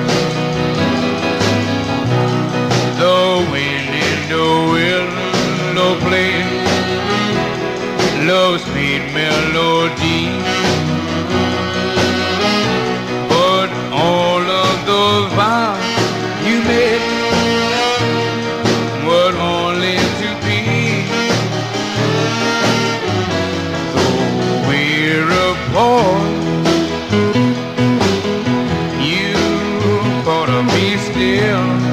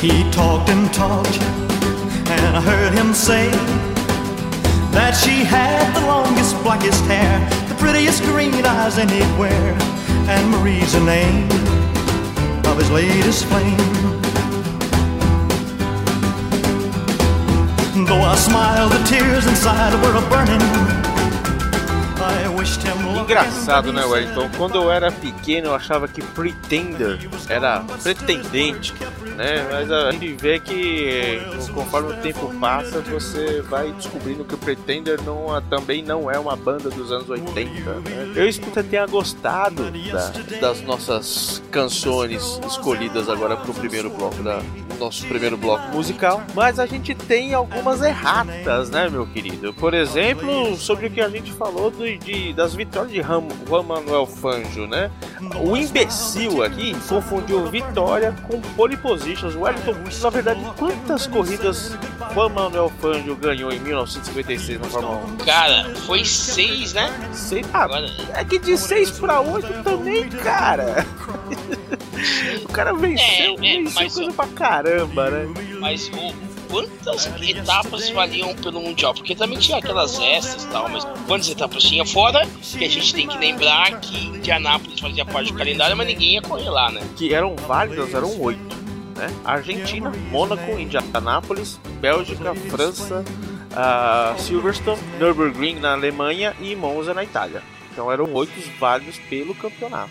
O Fangio, na verdade, ele fez seis pole positions. Eu falei que tinha sido Exatamente. feito. Ele ganhou seis, seis, seis corridas? Não. Ele ganhou uma, duas, três corridas, cara. Três corridas. E uma ainda a primeira foi dividida ainda, né? Foi dividida com o Muso, né? Que ele teve o, teve o rolo do carro lá que pegou emprestadinho, não foi? E o Starler Moss ganhou duas, a, a em Mônaco e Itália, Itália. Peter Collins ganhou na Bélgica e na França. O, o Pat que ganhou a Indy 500, que ele só correu a Indy 500, né? E, e foi isso mesmo. E, e no final, né, no Grande Prêmio da Itália, o, o Cyrano Moss venceu. Porém, o Fangio conseguiu pontuar, porque ele pegou o carro de... De quem que ele pegou mesmo, cara? Foi do Muso mesmo, cara. É, foi do Muso. O Muso, grande Muso, o grande Robin do, do- da, da Ferrari, um barrichello do, do, do- Dos do- anos 50. dos anos 50, entendeu? E o Muso, muito cavalheiro, né? Liberou, liberou a. Não era barata, mas era o canhão, né? Pro, pro Fanjo, cara. E se hoje em dia pudesse. O cara ia falar tough luck. E o que você sentiria se de repente um carro dos anos 50, mais, mais especificamente de 1956, saísse numa curva viesse em cima de você, velho? Já corria, né? Fazer o quê? Cara, que nem esse cara da vitrine que, deste programa que está correndo na frente de um carro tá fazendo, cara. NASCAR 1956, roots, roots, roots, mais roots daquele jeito que assim, não só, nem só de asfalto se vivia a NASCAR, mas de todo o barro que era jogado pra cima, né, cara? NASCAR 1956, cara. O que, que o senhor, senhor Wellington, tem como, tem o que falar sobre Buck Baker da, da NASCAR e, enfim, discorra, discorra. O que, que aconteceu em 1956 na NASCAR, a categoria que o senhor tanto ama? Nem só de barro vivia, né? Mas muita areia. Porque a NASCAR praticamente nasceu nas, na, na praia de Daytona, na praia ali de, da Flórida. Rolava muita corrida ali, entendeu? A NASCAR, pra quem não sabe, eu vou só recapitular, era. e Tem, nasceu praticamente na por- pelos contrabandistas de uísque. Eles botavam uísque no carro depois de, de fazer em, em, vamos dizer, em de, destilarias escondidas e tinham que fazer as entregas, tinham que correr da polícia. Então, e- sabia dessa história, mano? Não. É. Eu, eu, eu sei vagamente, mas pra mim é uma lenda, é verdade? Não, não, é verdade. É verdade, porque os caras conheciam, os caras faziam as destilarias no, no meio da, do mato e os caras tinham que entregar. E o que acontece? Na hora que eles saíam pra fazer a entrega e a polícia já tava esperando, E eles tinham que deixar o carro mais rápido que o carro da polícia, né? Uhum. E pra, pra levar a mercadoria embora. Aí o mano chegava lá e dava aquela tunada no bagulho, no Aero Willis. E aí os caras tunavam o carro, aí um que fazia o escape, escapada, faz, competia com o outro que fazia a escapada, e cada um fazia um carro. E nisso aí os caras começaram a competir, tipo, ah, vamos ver o carro, quem que é o carro mais rápido de quem. E, e os caras foram embora. Então o que acontece? Todo mundo tinha um, um carro rápido para fazer os rachas, entendeu? E a NASCAR também já o pessoal olhava para os carros rápidos da NASCAR, entendeu? Era, era basicamente isso, cara. Era o, era o, o pessoal que voltou da, do, do- da guerra, entendeu? Comprando carro. O, tinha toda a cultura de carro. E a NASCAR nasceu ne, ne- nesse, nisso daí. O, teve um, um milionário lá, americano, que, que Hefker, que ele, ele tinha essa ideia de, de corrida no, na, no sangue dele. E ele era o cara do dinheiro, porque era uns caipirão do sul, entendeu? Que mexia no carro na, na garagem brincando de corrida. Esse maluco aí era o cara que ele colocou os carros na NASCAR pra poder testar os motores dele nos Chrysler, Chrysler, não era? É, então ele pegou o Chrysler, ele mexia com os motores da Chrysler ele mesmo, pela experiência de barco dele, e ele botava o nome do, do- dos barcos dele, porque ali todo mundo tinha barco ali na Flórida, então ele era patrocínio. Patrocínio com a expertise dele de motores, que ele mexia nos motores, e a fora a grana que tinha uma grana federal, né? ele era um, era um milionário. Só que é assim, né? É que nem aquele cara que chega arrebentando, né? Um monte de cara que se vira e ele botava a grana, pegou o melhor piloto da época, que era o Tim Flock. Ele, ele, ele trouxe o cara por 40 mil dólares. 40 mil dólares. Caraca, Naquele tempo o época carro zero. Não, aquele tempo era valor de 10 carros, entendeu? E era basicamente um negócio totalmente amador. Só que nesses tempos, em 56, foi quando a NASCAR virou. A virou o quê? Ela. Todo mundo usava os carros da Chrysler, ou usava o Chevrolet. E eles começaram a chamar atenção. E na realidade, os carros principalmente usavam. O pessoal gostava muito dos carros da Ford. Mexiam muito na Ford. E, a, e nisso a, a GM tava bem por baixo. Eles resolveram criar kits pros carros com o intuito de vender aquele, aquela ideia mesmo, de ganhar a corrida e vender na segunda. De ganhar no domingo e vender na segunda. E eles, eles, eles, faziam kits, vendiam com os kits e investiram. Investiram nisso o King Hafer já começou a decair, porque você vê uma montadora por trás, né? Então Aí, por mais que ele mexa com motor de embarco, ele não, ele não mexe no, no centro do carro, nas peças do carro em si mesmo. Tem um certo limite. E foi quando a GM praticamente se iniciou na NASCAR. E, a, e foi uma boa competição. O, o Keith Haker já não estava com tantos pilotos. Foi o nascimento da NASCAR geralmente foi é considerado em 56 mesmo. É, então, é, ele, esse era, o- pelo que a gente pesquisou, era a oitava, a oitava temporada da NASCAR, né? Mas era, puta, era, era aquilo que você falou, era bem. Não é bagunçado, mas era. Era um, era um grupo de amigos, né? É, assim. não era tão profissional assim, apesar de você ter Ford, a GM junto, enfim. É, é, a gente, aqui até na pesquisa que a gente fez, eles. A Ford e a GM juntas investiram 6 milhões na temporada, né? Hoje 6 milhões para uma equipe de, de automobilismo não é muita coisa, né? 6 Eu milhões de dólares, mas enfim, aquela época a gente tava falando de 56, né, bicho? E 6 milhões aí também é muita coisa de, de patrocínio, comprar anúncio, né? É, é um, não é, mas 6 milhões pro, pro tamanho da NASA naquele tempo era muita coisa, né? Ah, sim, com certeza. Se derem 6 reais pra gente correr de kart, a gente tá, tá, tá feliz, né, cara? Imagina 6 milhões na NASCAR naquela época. É, e a gente sabe, né? O automobilismo ele muito cresce pelo, pelo patrocínio junto, né? O patrocínio ele quer mostrar o, o patrocínio ele se levanta na mídia junto. Quem, quem sabia mexer muito disso era o Bernie Eccleston, né? Ah, é. Ele fazia, ele fazia todo mundo, todos os patrocínios pagarem a exposição da, da categoria. Uhum, pois é, né, meu? Uma das coisas que a gente eh, achou aqui de interessante é que teve dois. Os, os dois primeiros campeões da, da corrida das 100 milhas de Palm Beach ah, foram desqualificados, cara. O, o Joe Weatherly e o Jim Reed. Imagina, você chega lá todo feliz pimpão, né? Sorridente e tal. Um vai um. pf, Não, você é desclassificado porque você violou. Sei lá, eu não, não, não encontrei o que, que foi. Mas algum tipo, sei lá, ou calibragem, ajuste, enfim, né? Alguma violação técnica. Aí o cai no colo do outro. Outro, opa, que beleza. Não, não, você também está desclassificado. O terceiro, o Herbert Thomas, foi declarado o vencedor oficial. É, é o doping no automobilismo, né? Que beleza, né? O pessoal não. O- in- Incrível que hoje ainda acontece esse tipo de coisa e muitas vezes assim. É... é, quer dizer, a gente não sabe se é, se é proposital ou se é deslize, né? Porque hoje você tem checagens de tudo quanto é jeito para saber se os carros estão compliance, né? Se estão ok, não, beleza, tá no regulamento, tudo tal. Agora naquela época devia ser uma farra, nego colocar duto maior, duto maior, mais, menor e calibragem, caramba, poxa, não, não tem.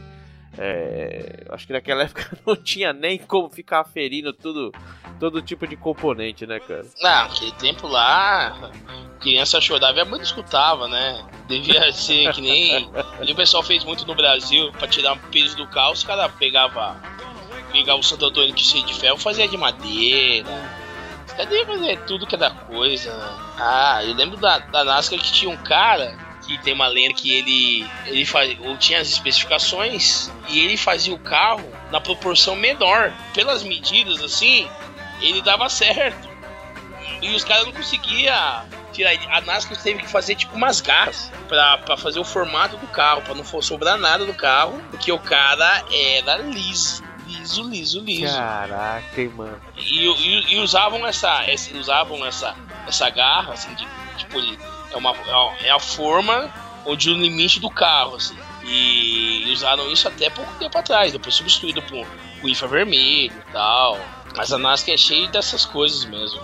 E o Kiki Heffer também, tão desconfiado da- da- dessas maracutaias, ele abriu uma investigação contra, contra o pessoal da GM, se não me engano, quando o Fireball Robert ganhou a.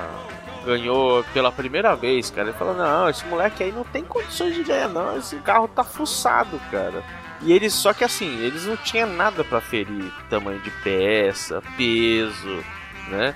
Na verdade, eles tiveram um problema. é, é, A, a, a, a desconfiança estava numa parte no- na, na caixa de direção, se não me engano. E eles não tinham nada. Eles foram no mercado de peixe que ficava perto do autódromo para poder pesar a peça, cara. Eles foram, foram lá no- na barraquinha do peixe, como a gente vai na, na feira. Colo oh, por favor, você pode me emprestar sua balança aqui para eu poder pesar essa peça aqui? De tão mambembe que era o negócio, entendeu? Então. É aquele negócio de falar, vamos criar regras maravilhosas do que tal, mas você não tem como aplicá-las, né? Então acabou ficando história a- a- a- o peso da peça no, na peixaria, cara.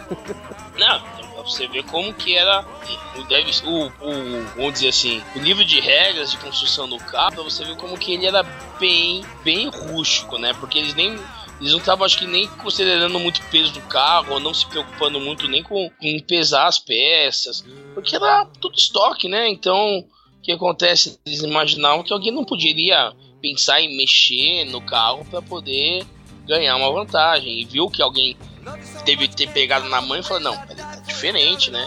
Mas como que a gente vai vai determinar, né?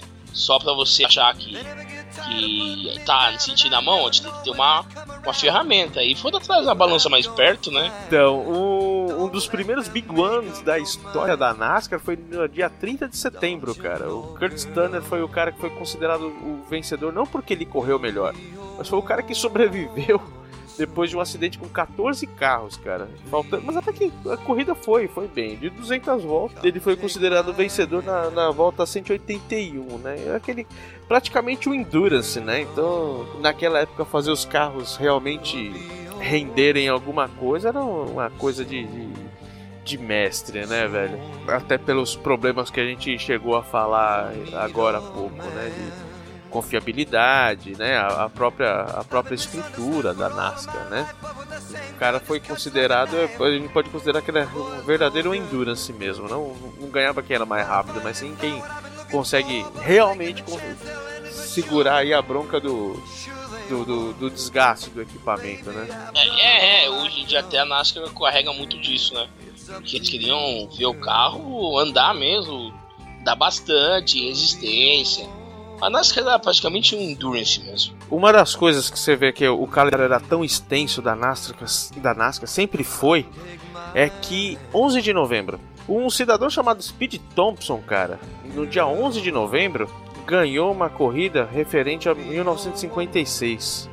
né? Então, 11 de novembro de 1956, uma corrida válida pelo campeonato de 1956. Mas lá na Califórnia, em Lancaster, estava rolando também a primeira corrida de 1950, também uma corrida de 1957 que o Marvin Pence ganhou, né? Então, fala, poxa, como é que a gente sabe assim que é como, como na Europa também é, as temporadas americanas dos esportes muitas começam no verão, né, que é no meio do ano e terminam no outro verão no, no ano seguinte. Então você tem uma temporada lá de ano tal a ano tal, não é ano fechado como a gente tem aqui o Campeonato Brasileiro ou, ou até mesmo a Fórmula 1, que você tem um ano fechado, né, cara? Então a NASCAR ele ganhou, teve dois, dois vencedores de duas corridas diferentes, valendo pelo mesmo campeonato e também não valendo pelo mesmo campeonato, cara. Então é, meu, eu não sei, eu não sei o que que Ah, deve. deve acho, que, acho que eles devem.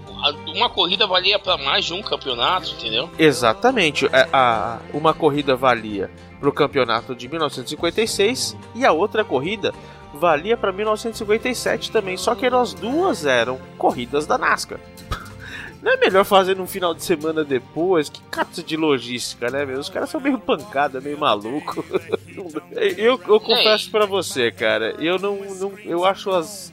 Hoje as regras da NASCAR meio maluca, né? A regra do americano normalmente é, é meio maluca. Essa cacetada de ponto. Pô, o cara faz 5 milhões 977 mil pontos. Puta, é meio difícil, né? Você. É aquela coisa. né? Pra mim, eu vejo a NASCAR aquela coisa que você senta, tá na frente da TV, você abre uma cerveja, come uma pipoca e, e só vê, sabe? É difícil de. De- de- do, do cara comum, né? Do, do espectador comum acompanhar. Ele gosta de ver bagunça, né? Puta, vai ver porrada, vai ver ver nego ultrapassando, nego sendo ultrapassado, né? Agora, a logística do, do- da NASCAR é difícil de você acompanhar, cara. Não, olha, a, a NASCAR é feita no show, você vê o início, você vê uma parte, você se liga no final. Não, não tem aquela da Fórmula 1 que você fica esperando algum momento, você vê alguma coisa. Sempre tá acontecendo alguma coisa. E o que você perdeu também não tem tanta importância. É, é, é um show, entendeu? É, é um show e é uma cultura, né? É uma coisa cultural dos Estados Unidos. É, é uma coisa assim, bem do local. Então, questão a regras, questões a, a, ao, ao vira e mexe da, do final de semana, é uma coisa pra família inteira, é uma coisa que o cara vai todo ano, entendeu? Passam duas vezes no ano no mesmo lugar. Né? Uma, é uma relação de com as pessoas totalmente diferente, uma coisa de, de não é uma coisa de glamurosa, é uma coisa de do dia a dia, entendeu? É muito legal isso né, da NASCAR. Tanto que até hoje, né, você tá, na, você tá vendo a corrida, pô, comercial. Né? Eu- uma vez eu fui pra, fui pra fora, eu acho que era grande prêmio da Alemanha, se não me engano, né? Eu achei lá, eu acho que era NBC, sei lá que cacete que era, que canal que era. Falei, puta, vai passar o, o- GP da Alemanha, né? Falei, mano, esses caras ficam colocando, colocando comercial no meio da corrida, caceta. Então, mas é o que você falou, é outra cultura, né, cara? É outra forma de, de ver, né? Então, o cara realmente ele vai lá, faz o. Na hora do comercial, ele vai lá, faz o pipizinho dele, toma a água dele, pega outra cerveja, né? Vira carne. É outra, outra pegada. Talvez eles sejam uma pegada menos bitolados, né? Então é por isso que as corridas americanas sempre têm uma dinâmica muito maior do que as, do que as corridas europeias, assim, generalizando aqui de uma forma absurda, né? E tem corrida pra caramba. O que acontece numa corrida não determina o campeonato inteiro, É. entendeu? É a bagunça, é o show, né? É o show da NASCAR. É, a NASCAR não se preocupa muito, assim, ainda mais por ter tanta corrida. Por exemplo, a gente até citou essa aí do, do cara que foi desclassificado. Olha, era tanta corrida que não tinha nem muito registro do que aconteceu, entendeu? Eles Era. não estavam. Era muita corrida, entendeu? Então, Cara, e... não dá, não dá. Tem, e daí tá acontecendo muita coisa que até hoje ninguém sabe. Era no Entendeu? asfalto, era na terra, era na roça, né? Era corrida de trator, tudo era valia, É. tudo valia. Uma corrida valia uma, uma, uma regra, outra corrida valia outra. É bem complicado, viu? Exatamente. Mas quem dava show, cara, eram três irmãs, as Maguire Sisters. Elas. É... Engraçado que quando elas estouraram, elas têm aquela voz típica dos anos 50, de, de meninas que cantam em uníssono, né? E engraçado que quando elas estouraram, elas só sabiam tocar música de igreja. Eram três, três irmãzinhas assim, é, é, muito devotas, né? Então de família tradicional americana, do interior do- dos Estados Unidos das Américas, né, cara? Só que essas meninas fizeram, fizeram um sucesso muito bacana, cara. Inclusive se apresentando para cinco presidentes dos Estados Unidos, né? O Nixon, o Ford, o Jim Carter e o Reagan e o W. Bush também. Além disso, foram para terras da Lemar e se apresentaram para Elizabeth II, cara. Então, eram as meninas muito bacanas que hoje em dia, assim, é, ninguém, ninguém nunca ouviu falar delas, mas o som que a gente vai ouvir se chama Delilah Jones. E quando você ouvir, meu amigo ouvinte, meu amigo Wellington Leal, você vai ligar o nome à pessoa, não vou nem falar mais nada, nem vou perguntar se você conhece Maguire Sisters, porque é algo, assim, tão obscuro hoje em dia que é. Nunca tinha ouvido falar dessas meninas. A música eu conheci quando eu ouvi, né? Também foi um single aí de 1956 que fez muito sucesso naquela época. Ah, outro cara que fez bastante sucesso foi um tal de Bob Scott com uma- um som chamado Chain Gang. Chain Gang lembra um pouco o Nick Cave cantando. Você gosta de Nick Cave, cara? Cara, ele não era muito da minha época também, cara. Ele é underground no Brasil, era, era um cara muito assim. Anos 80, né, cara? Um Eu. cavernoso o Nick Cave, né? É, bem cavernoso. Eu já, depois de, de com o advento da internet e tal, eu ouvi o Nick Cave, eu acho legal. Mas entra naquela que eu te falei, somzinho simplista, assim. É legal, mas sei lá, né, cara? Legal, mas nem tô afim de ouvir, né, cara? É, eu prefiro ouvir um. um. Iggy Pop.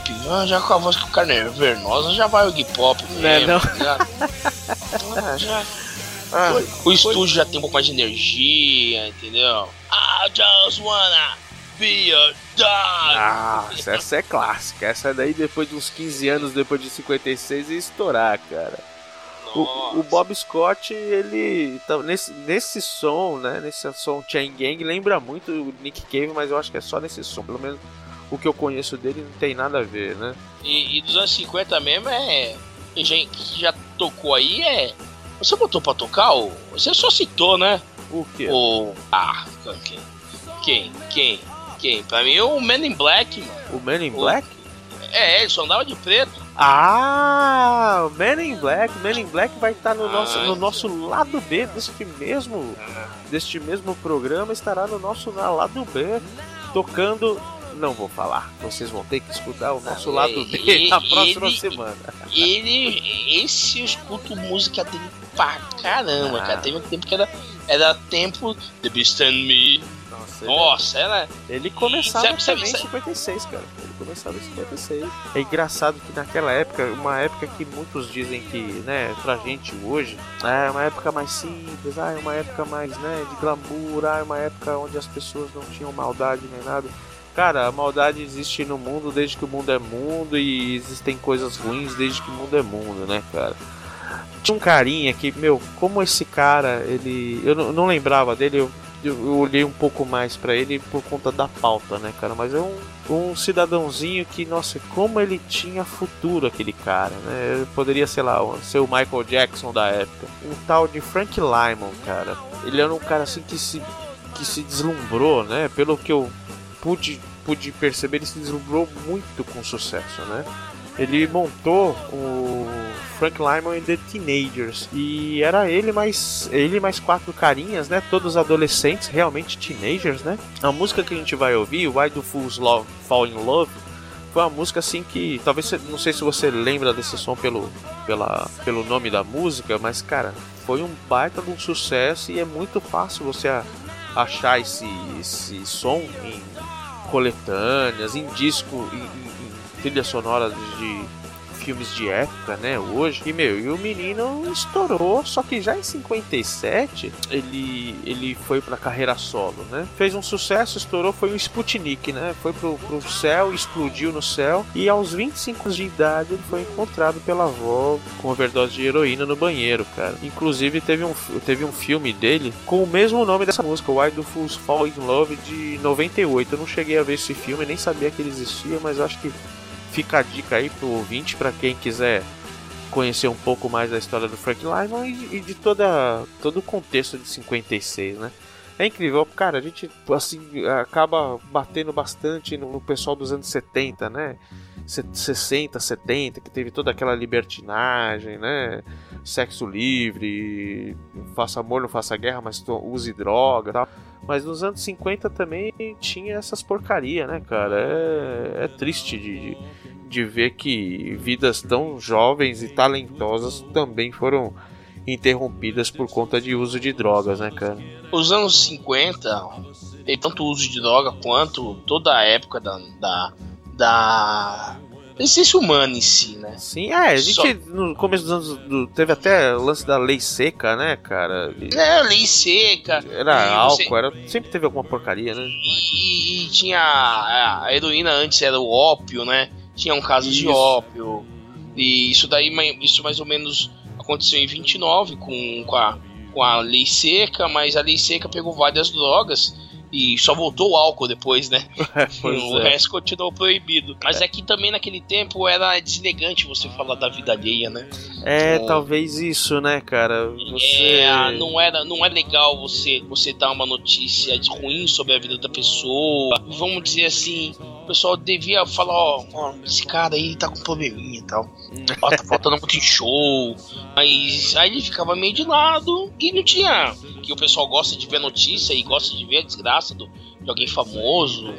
E, não, e o pessoal achava deselegante, não gostava disso. E talvez por isso ele, nos anos 50, a gente acha que a vida era mais. Né? É, exato, é verdade. Mas não tinha.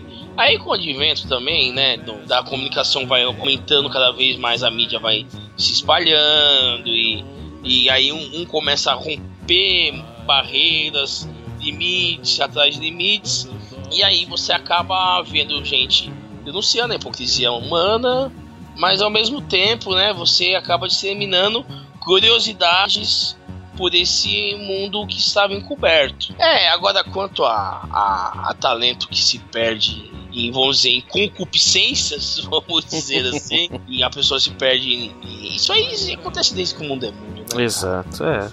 É. Acho que as pessoas, de acordo com a, com a cultura da época, encaram de uma forma ou outra, né? De uma forma diferente da outra, né, cara? Hoje em dia é que tá escancarado demais, ah, né? Hoje em dia, quem, né? Puta, hoje em dia, se for comparar com os anos 50, cara, hoje é o um inferno, não sei. Hoje em dia, é, se você tá certo, agora você tá errado. Se você tá errado, agora você tá certo. É um mundo bagunçado a gente fica, tem que pensar 14 vezes antes de falar alguma coisa, né, meu? Pô, se alguém chega para você ou para mim falar, ah, seus gordos, cara, a gente pode processar os caras. Pelo amor de é. Deus. Você viu a última, cara, que tava na internet aí, de uma mãe que foi com a criança na visitar uma amiga. Aí isso aí é internet, né? E aí a criança de 4, 5 anos, a, a moça tinha junto com o marido, eles eram solteiros, tinha uma cole... tinha um boneco de coleção. Putz, eu vi isso. E a criança queria brincar e a menina, olha, não posso, porque é de coleção, não é brinquedo. A criança chorou, queria, queria a mãe tomou, vamos dizer, as duas, a criança achou que esse não tinha limite mesmo. E é, foi aquele lance, falou, da próxima vez que meu filho for aí, ele vai sim brincar com seus, seus bonequinhos. É, ou, ou quando você deixa brinquedo e você dá vontade pra criança e você não deixa... Olha, pelo amor de Deus, quando eu era moleque, assim, às vezes, meu, eu, nasci numa família muito humilde, né, cara? E, meu, queria os bagulhos, entendeu? E aí minha mãe falou, não, não tem dinheiro. Meu não, não tem dinheiro. Meu, não fiquei recalhado por causa disso. Entendeu? Poxa, sei lá, agora tudo, tudo. Daqui a pouco vira uns Max Verstappen da vida, né? Ai, não me deixa passar. Vira um Vettel da vida, né? Ah, bandeira azul é que é, é, é, que hoje limites não existe perdeu limite em todas em várias áreas humanas e aí quem trazer essa falta de limite para outras áreas e aí não se tem mais referencial de nada e você dizer que você tem algum referencial vira até uma ofensa. É, então, você ser comum é, ofen- é- é ofensivo. Olha, Eu acho que vale mesmo, meu amigo, a gente trocar ideia com aquele maluco que nasceu em Nova York, mas tem origens caribenhas. Um cara chamado Harry Belafonte. esse eu, eu vi documentário, esse cara lutou muito nesse mundo, viu, também pra um mundo melhor, viu, cara. Ah, esse cara era demais, velho. E aí aquela cena dos fantasmas se divertem. Quem, quem esquece, né? Aquela.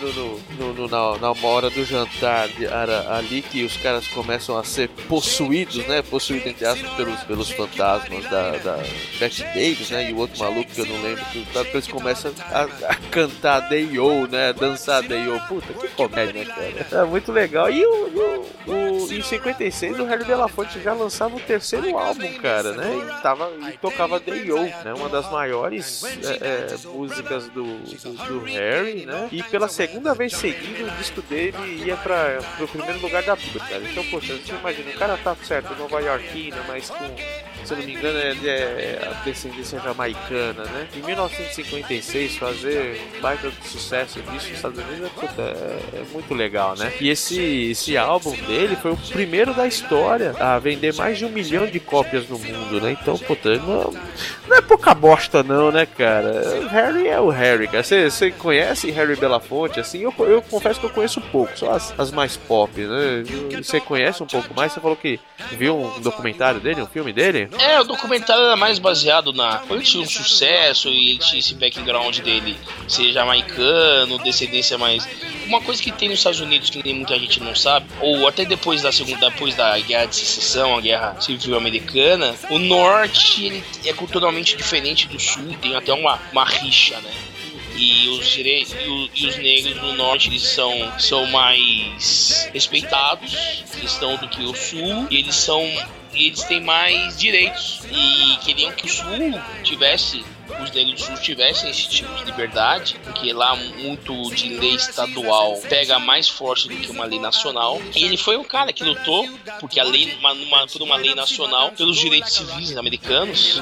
E ele, ele tomou frente disso aí pela fama dele e virou muito, tomou muita pedrada e nunca desmereceu, né? Continuou com o sucesso dele nisso. O Harry Belafonte, no Brasil, no Brasil ele não era muito conhecido porque esse negócio de direitos civis o pessoal já entortava meio o nariz, né? Mais pra frente, é que, é, é, vamos dizer assim, Brasil pra música chegar precisava muito de, de, de, de gravadora, né? Então ele ficou mais famoso lá nos Estados Unidos. Mas o Harry Belafonte nos Estados Unidos não tem quem não conhece. Ah, com certeza, cara. E é com ele que nós fecharemos esse, esse nosso lado A de 1956, que tocando Day-O. A gente vai também conhecer, reconhecer Why Do Fools Fall in Love do Frank Lyman and the, the Teenagers.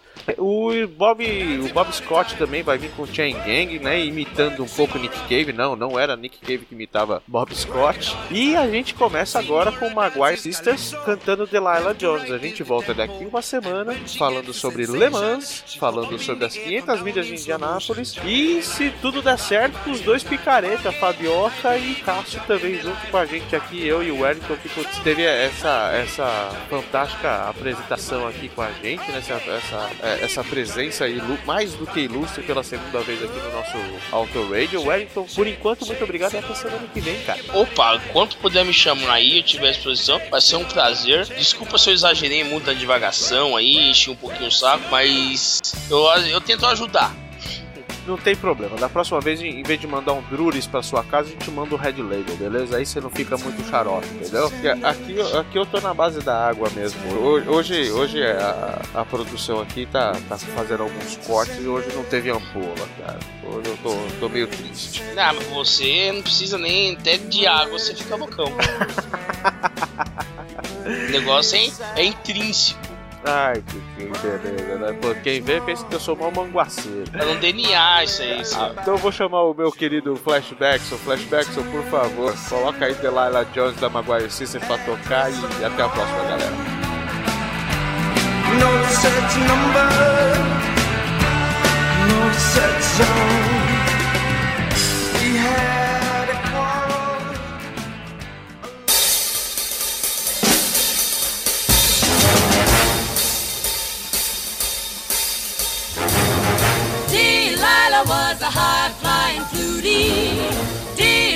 Get 17 phones. Don't phone her, there isn't any more. Delilah, Delilah Jones. Delilah Jones, Delilah Jones. Her story is sad, the ending was bad. Delilah Jones. Delilah, Delilah. She let a no good guy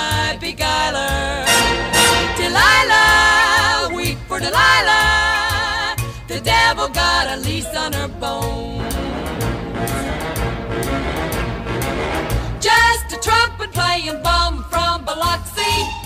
Delilah nicely gives him the frost. But Sammy, he blew some crazy notes and whammy. Delilah's lost. Delilah was lost. Delilah was lost. Delilah was lost. Delilah was lost. That fiery doll turned into a mall that he double crossed. Delilah, Delilah, she let a no good guy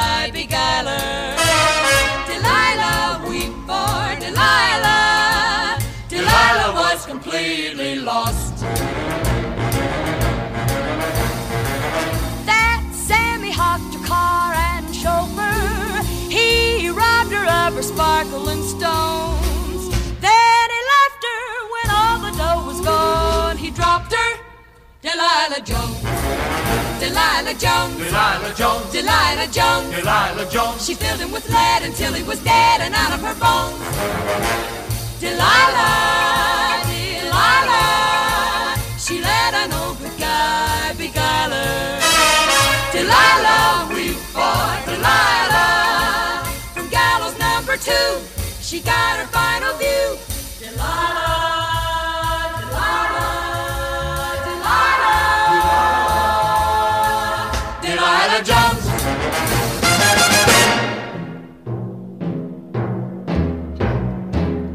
They put me on the chain gang, chain gang, chain gang, working on the chain gang all day. They put me on the chain gang, chain gang, chain gang, sweating in the chain gang every day.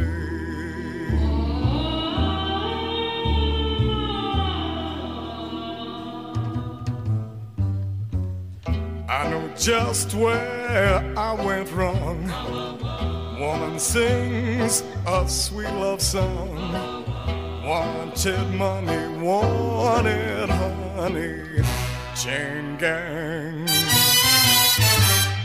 They put me on the chain gang, chain gang, chain gang, working on the chain gang all day. They put me on the chain gang, chain gang, chain gang, sweating on the chain gang every day.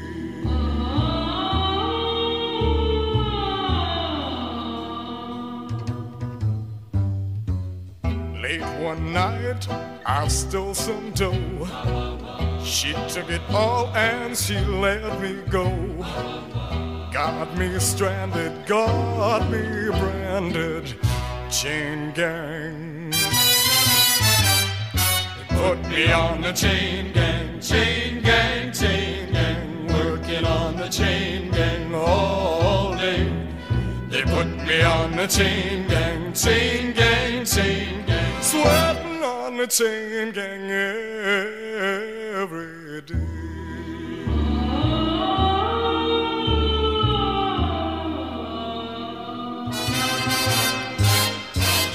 One fine day, well, they'll set me free. Find a girl, well, who takes to me. Won't be lonely, love me only. Chain gang. Me on the chain gang, chain gang, chain gang. Working on the chain gang all day. They put me on the chain gang, chain gang, chain gang. Sweating on the chain gang every day.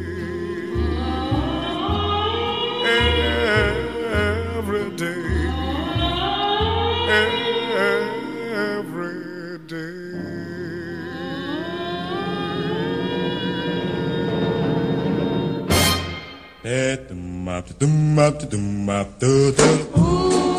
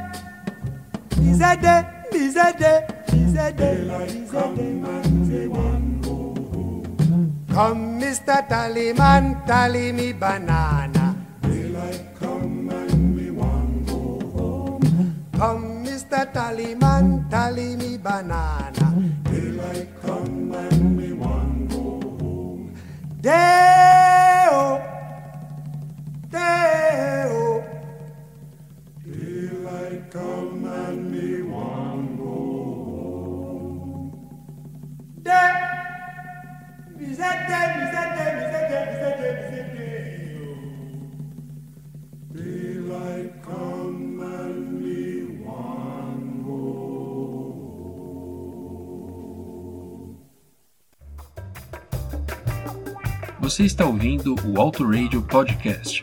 Por favor, prossiga para a parte 2. Obrigado. Isso deveria ter soado um pouquinho mais sério, mas ficou meio zoado. Valeu.